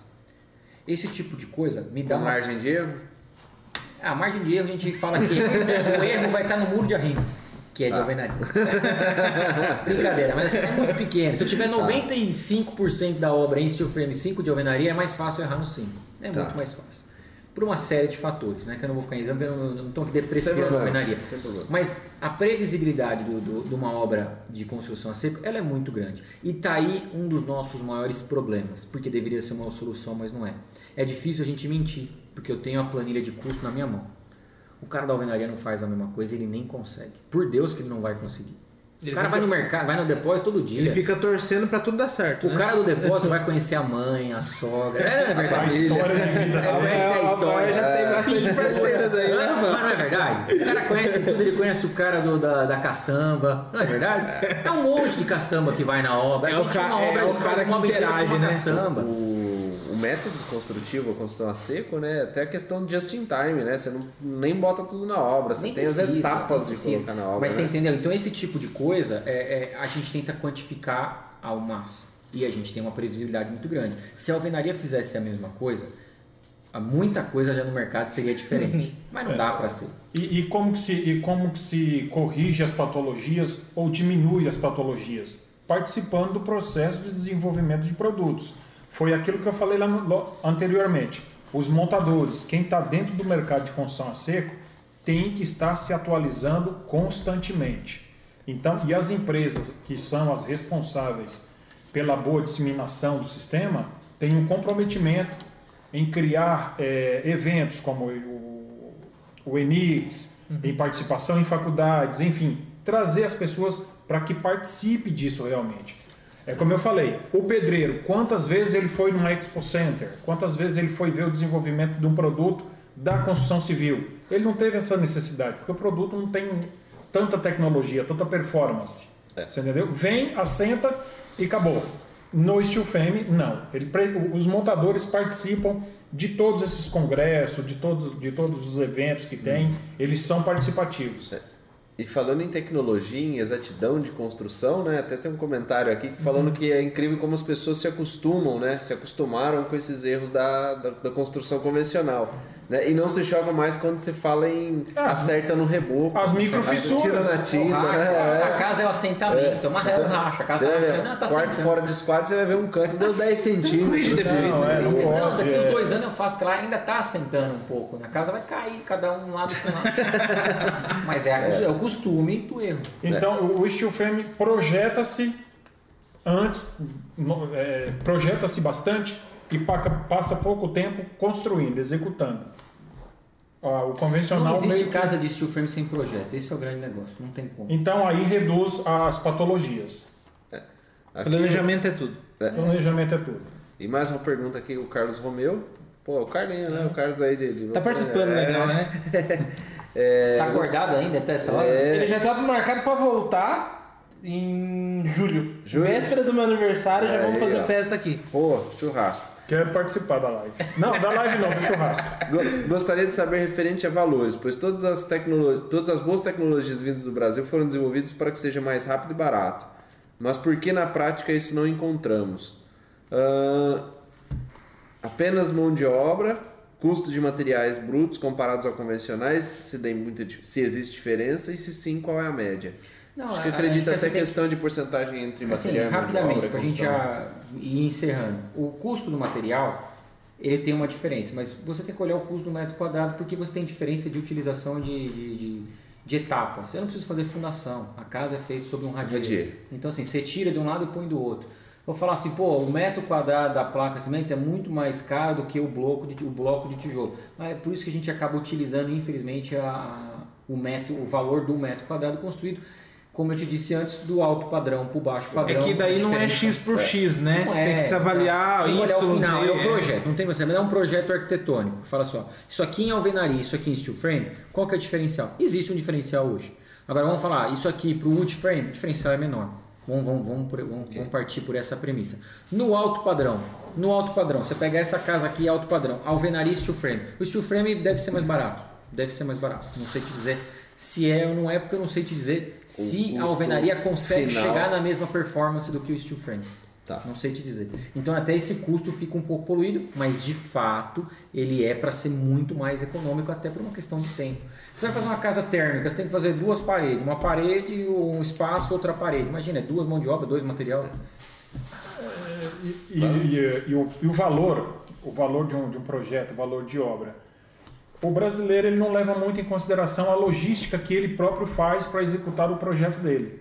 Entendeu? O tempo que, que gasta para se fazer e a logística que o proprietário acaba se tornando um empreiteiro daquilo ali, o gerenciador da obra. Então, existe cálculos para se fazer, né? Para se chegar no número final. Tá. O, você comentou toda, toda casa em steel frame é feita sobre radier? Sim, feito sobre uma, uma, um radial. Toda casa. Nenhuma é. feita estaca ou alguma fundação rasa, alguma coisa assim. Hum, não sei se. É feito, É feito estudo, é feito estudo de solo. é, aonde é, há necessidade. geralmente- É, sobre eu um pergunto radier. até porque, assim, se toda casa é feita no radier, por que a necessidade da sondagem que você comentou que vocês solicitam? Você Então, tá era você sabe o pergunta. tamanho, né? Existe- Você sabe existe a terreno- Só você saber a espessura de radier. existe se vai ser terreno 10, de 15, solo, 18, você vai tá. precisar. E às vezes se vai necessitar de uma fundação em função do Um solo. radier também. estaqueado, É, alguma é. coisa assim. Alguma coisa mais estrutural. A questão é uma casa leve. Não Tá. tem necessidade de você ter uma baita estrutura para sustentar pouco peso. E são os estudos que vai nos, nos é, É tipo tudo assim, trazer uma direcionar, segurança a mais. direcion- direcionar e, e- e tirar um, um problema futuro, digamos. Então, faça um estudo de solo sim, para que não tenhamos problemas futuros. É, é, é, mais uma vez, né? Você não pode errar no steel frame. Então, você, tudo isso que está a nosso alcance É barato no feito. custo final. Eu acho que sim, acho que é barato no custo final. Se, se cabe uma pesquisa, se cabe um estudo, está dentro do projeto, E- cabe fazer. E, e também não, evitar. não tá se pedindo nada fora do comum. Do que deveria ser É. feito na alvenaria, na verdade. E que muitas vezes não é feito. Não é feito. O projeto na alvenaria é uma coisa que as pessoas acham que não carece, não tem necessidade. E não é verdade. A gente sabe que quanto mais você tiver projetado, e acho que em Detalhado. algum momento nós falamos isso aqui, né? Por que, que as pessoas às vezes têm um. É, não Receio, usam né? tanto o arquiteto ou o engenheiro e tal, porque acham que sabe. Um receio. Acho que sabe. Não porque pode se ela usasse, às vezes etapas, ficaria né? mais barato. Às vezes não. Certamente, se ela usar Ficaria. bem utilizado, ficaria mais Ficaria barato. mais barato. Que seja no tempo, que não seja ali na hora, que seja no tempo. Mas ficaria mais barato, sim. Fechou? Tem mais pergunta? Não. Não? Não. Então, Tem alguma Adendo que faltou conversar? Não, não tenho adendo, eu só queria lembrá-los de que no dia 27, É, agora na quinta-feira, nós vamos ter um encontro, é o nosso segundo evento. O primeiro foi o treinamento de montadores de drywall, primeiro. E agora nós vamos ter o, o Arcday, um encontro de arquitetos. Nós temos quase. O Eliseu fala 40, eu acho que é uns 30 nomes já. É, Vai, tem que confirmar, senão confirmar, tem lota lá e lasgou. Não Vai faltar salgadinho, hein? Não vai ter Vou aglomeração. ligar pra Real lá. Manda a coxinha. Não vai ter aglomeração porque dispomos ali de 1.200 metros quadrados para É um espaço legal. É um gente espaço muito bacana. sobre fachadas, técnicas em fachadas. Nós vamos estar lá com um fornecedor parceiro nosso que eu falei algumas vezes o nome aqui já. A Sanoban vai lá nos auxiliar. É, vai falar um pouco de produtos também, um pouco nós falamos aqui. Já existem produtos que podem ser utilizados. Então vai ser um evento bem legal. Convido a todos. Gratuito, tá? Gratuito, claro. Forma de se inscrever, entra em contato com Entre vocês, liga lá, dá um alô. conosco. É, Tá o contato no, no Na descrição descritivo pelo. Instagram. Aguenta lá, Eliseu. Tranquilo, pode, pode. Agradeço mais uma vez. A, a- acho que o- a ideia do canal foi ótima. Adorei participar disso aqui. Acho que falei mais do que devia. A gente que agradece. No passar da hora, é, falei mais Na verdade é que a gente Hoje ainda tem hora. tranquilo, é, hoje nunca ainda a gente tem tranquilo. hora. Mas é um, é, achei super bacana. É, acabou ficando até um pouco mais técnico, a ideia de de ter um pouco de bate-papo. É. Mas eu acho que o steel frame ainda. Acho que é, é- é um, um Precisa, assunto talvez, que care- careça mais a parte e- técnica. Muito legal, a gente é, fica feliz de saber que tem pessoas como vocês que estão investindo, pessoas jovens que, que, que estão investindo, acho que num momento fundamental. é, marketing, publicidade, propaganda, então de parabéns, dependendo da Sangoban, da Sangoban. Sangoban tem que pagar, Agora tem Dependendo justo. da Steel Home, contem com a gente. o contrato social, tá lá o Thiago. Agora, já foi, agradeço muito, mas o momento é outro. Pessoal, mais uma vez, muito obrigado. Aqueles que não tiverem oportunidade de participar do Arcday, visite a loja num outro tempo, no seu melhor momento, estará de portas abertas. A loja é um showroom, tratamentos acústicos, paredes em raio-x em steel frame para você sentir o sistema, sentir a segurança, vai ver a tela de fibra de vidro que nós falamos aqui, estrutural, enfim. Quem A tiver loja- dúvida, levar é, o cliente lá, A talvez, loja né, tenha- está de portas abertas, Muito vai legal que você conhecer. falou. A loja ela tem um- um- uma, uma versão Estruturada, é, né, é, talvez. ela é estruturada para ela receber o cliente final e muitas das vezes não pela gente. Para o cliente levar o cliente final até a loja. Nós Pro somos cara bater na parede lá e ver que parede. é Nós só o vamos é. ficar ali olhando e se precisar de um suporte nosso, ele faz o trabalho e usa a nossa infraestrutura e até para quem é da área, vai lá visitar e pode conferir que nós não temos nada para esconder a fábrica, a loja é tudo de vidro, Tudo aberto. pode passear pela loja à vontade, pelo estoque à vontade, até um perigo isso, mas a gente não gosta de esconder nada. E o café vai estar sempre quente. sempre quentinho. Que legal. Então a gente tem que agradecer por vocês é, Disporem é, tempo, o né? tempo. Todo mundo tá complicado nessa questão de tempo. E já fica o convite para voltar aqui e conversar mais sobre, Quando sobre estilo. Obrigado. Certo? Galera, e o vinho que eles servem aqui é muito bom, hein? É brincadeira, é água. Certo? Fechou? Certinho. Então, Valeu. tchau, tchau pra vocês. Até o próximo episódio. Até.